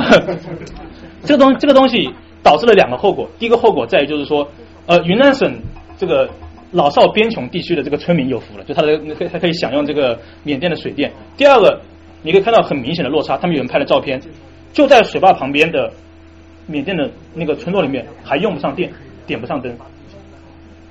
这是一个很大的一个一个就是一个很强的一个反差，就是你你本来当地人应该享受当地这个福利，结果这个福利被运回了这个中国国内，然后当地人他反倒在水坝旁边还用不上水坝输出来的电，这是一个很。NGO 他们很关注的一个这样一个平等的这样一个问题，所以呃，总之来说的话，就是我觉得对于两个对于你的两个问题，就是说呃，特别对最后问题在于就是说，我们有做过这样一个尝试，但是你要证明一个东西是随机的，或者是纯粹外部的，跟内部的这个因素不相干，是一个很困难的东西。就到底这个世界上有多少东西是纯粹的外部性的，呃，很很难去很难去了解，所以呃，只能说走一步看一步吧。这个研，因为研究它是一个，它不是，它是个开放的过程。我们会看到，在我们学科中，几乎所有的经典理论都被不断的在挑战，在在检验，然后再往前走。所以我觉得，我们做到我们能够做到这一步，然后你再之后，再再往再往下继续走。行，那时间不早，今天就先到这里了，大家再见。谢谢大家。好，我最后再简单介绍一下我们未来三期的活动吧。我们下周。哦，下周是关于那个机器学习自然语言处理。哇，这么高的一位机器人来给我们讲一些比较有趣的一些应用吧。然后再下周是两位律师给我们讲华人在美国的移民的历史和现状。呃，华裔华裔在美就是移民美国的华裔历史和现状。然后再往后一期是一个作曲系的博士人给我们讲现介绍现代音乐，可能会挑选一两组比较典型性的现代音乐来讲。呃，那个。一会儿告诉你，一会儿告诉你。对，呃，对，然后欢迎大家来吧。如果大家自己有感兴趣的话题，或者有身边有意思的朋友，非常非常欢迎向我们推荐。我们所有的主讲都是自荐或者推荐来的。呃，对，如果大家不在我们邮件列表，可以到我们这里来登登记一下你的邮件。然后我们我们都是通过邮件来通知的。再次感谢大家，好，谢谢各位。非常好，非常好。比较杂了，挺好。